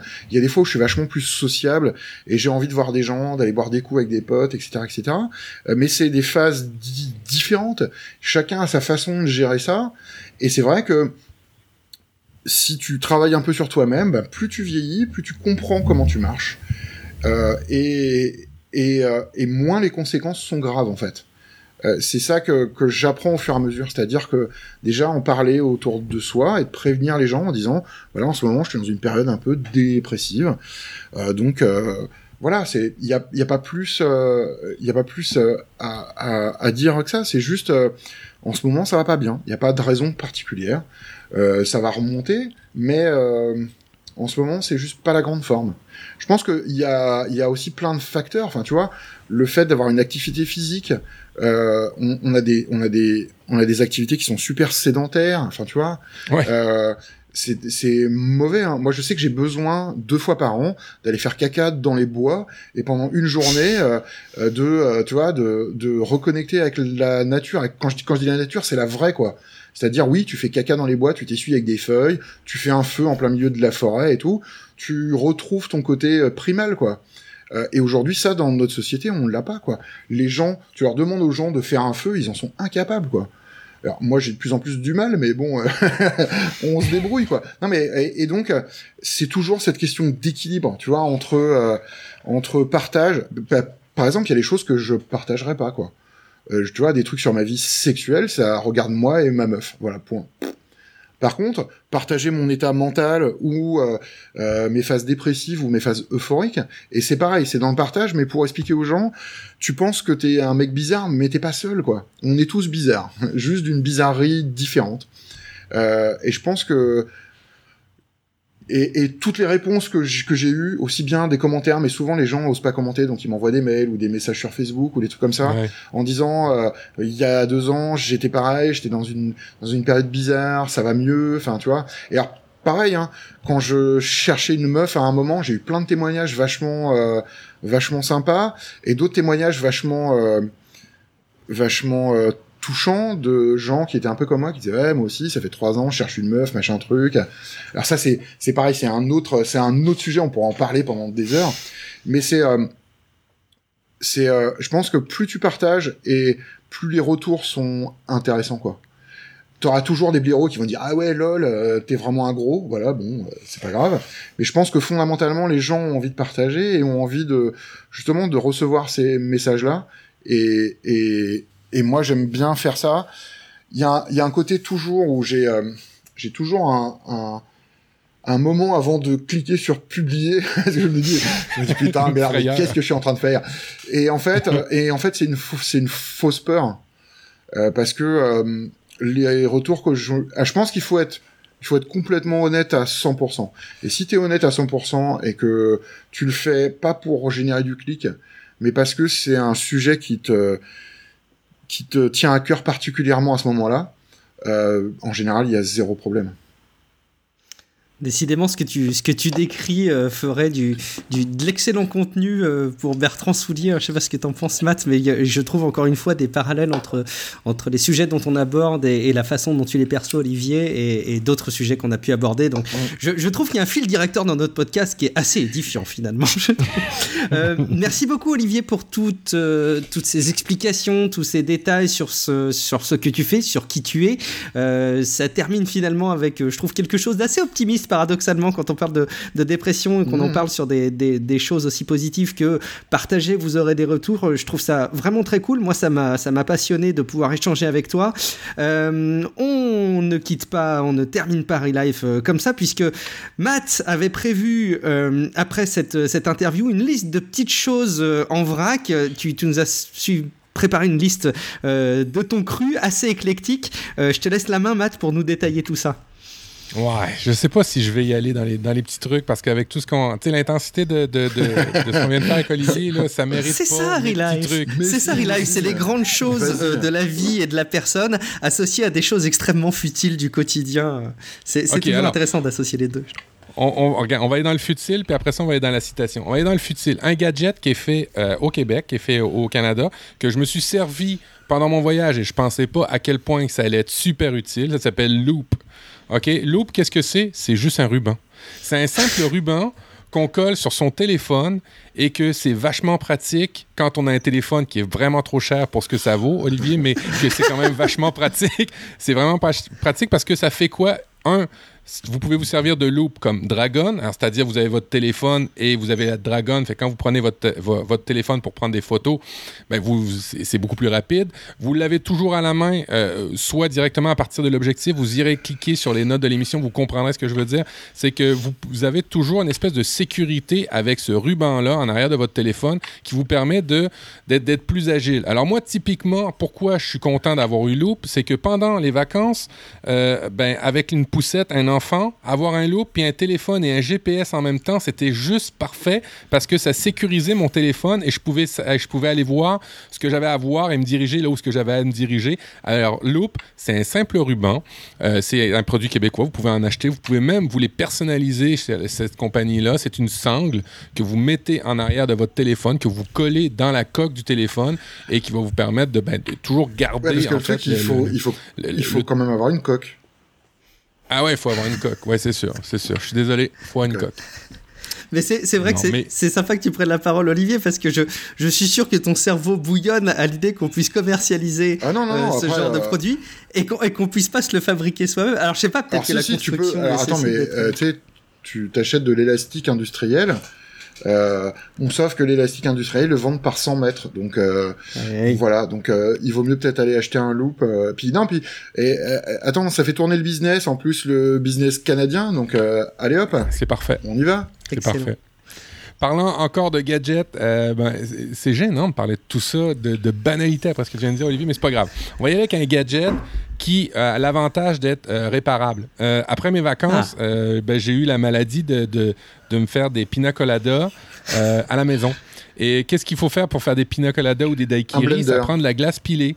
Alors, pour pouvoir avoir de la glace pilée, il euh, ben, faut le mixer. Et puis, ben, j'avais toujours des mixeurs de merde chinois, pas hmm. chers, euh, achetés chez Walmart au Canada. Et, ben, ça cassait, fallait que j'en rachète tout le temps. Puis en bout de ligne, ça revenait plus cher. Alors là, j'ai investi dans un Ninja, qui est le le Apple, je dirais, des, je sais pas, les, des, bonnes marques de qualité euh, qui vous permet au moins ben, de qui a un bon niveau de réparabilité, c'est-à-dire que vous pouvez changer le moteur, vous pouvez mmh. changer la boîte au-dessus, vous mmh. pouvez ajouter toutes sortes euh, d'artifices sur votre Ninja et ça casse la glace d'une manière juste parfaite, comme les professionnels, pour avoir des daiquiris absolument sublimes.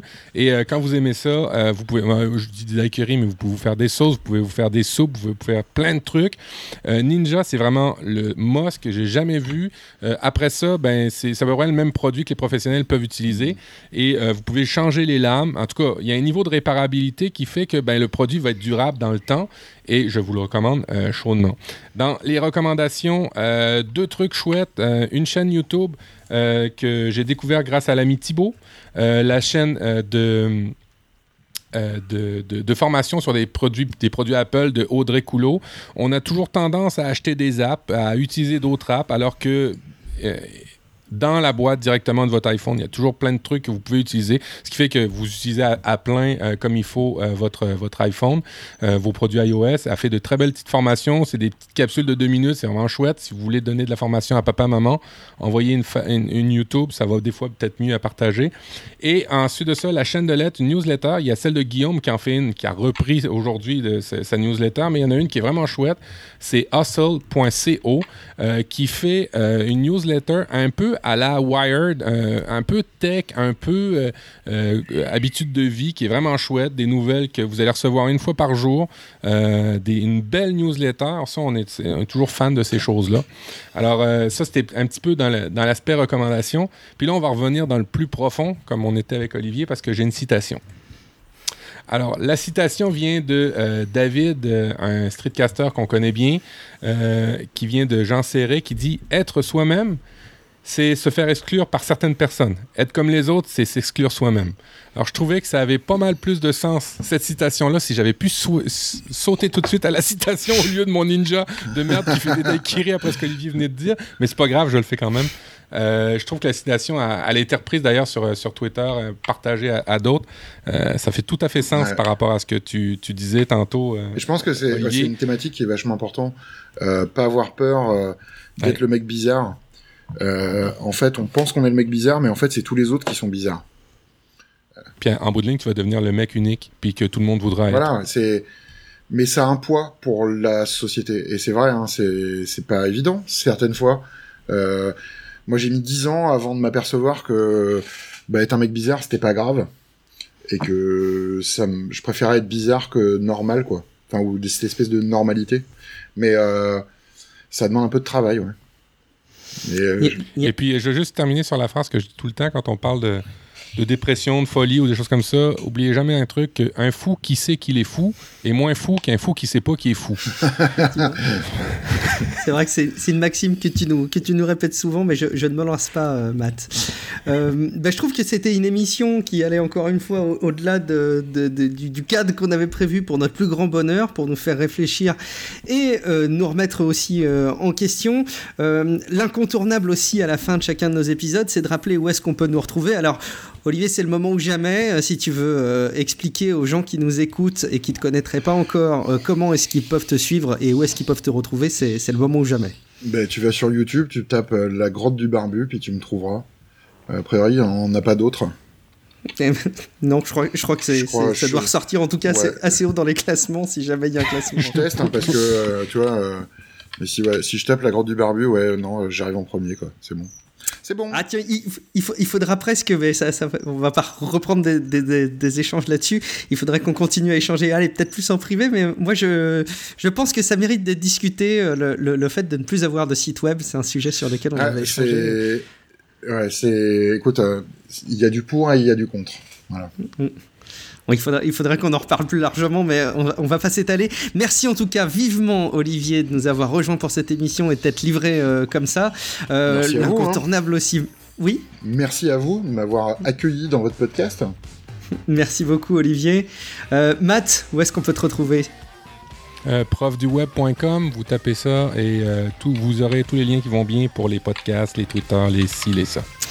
Et moi, c'est Guillaume Vendée, guillaumevendée.fr, la newsletter, euh, le, le, podcast Streetcast Perso, très très occasionnellement.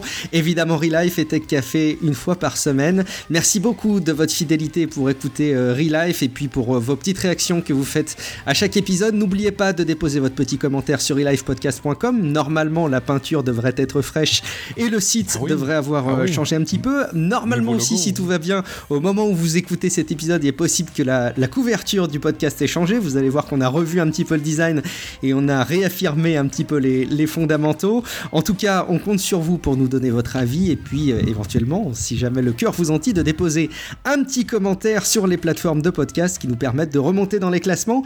Merci beaucoup pour votre fidélité et à très bientôt pour un prochain épisode de Relife. Ciao à tous.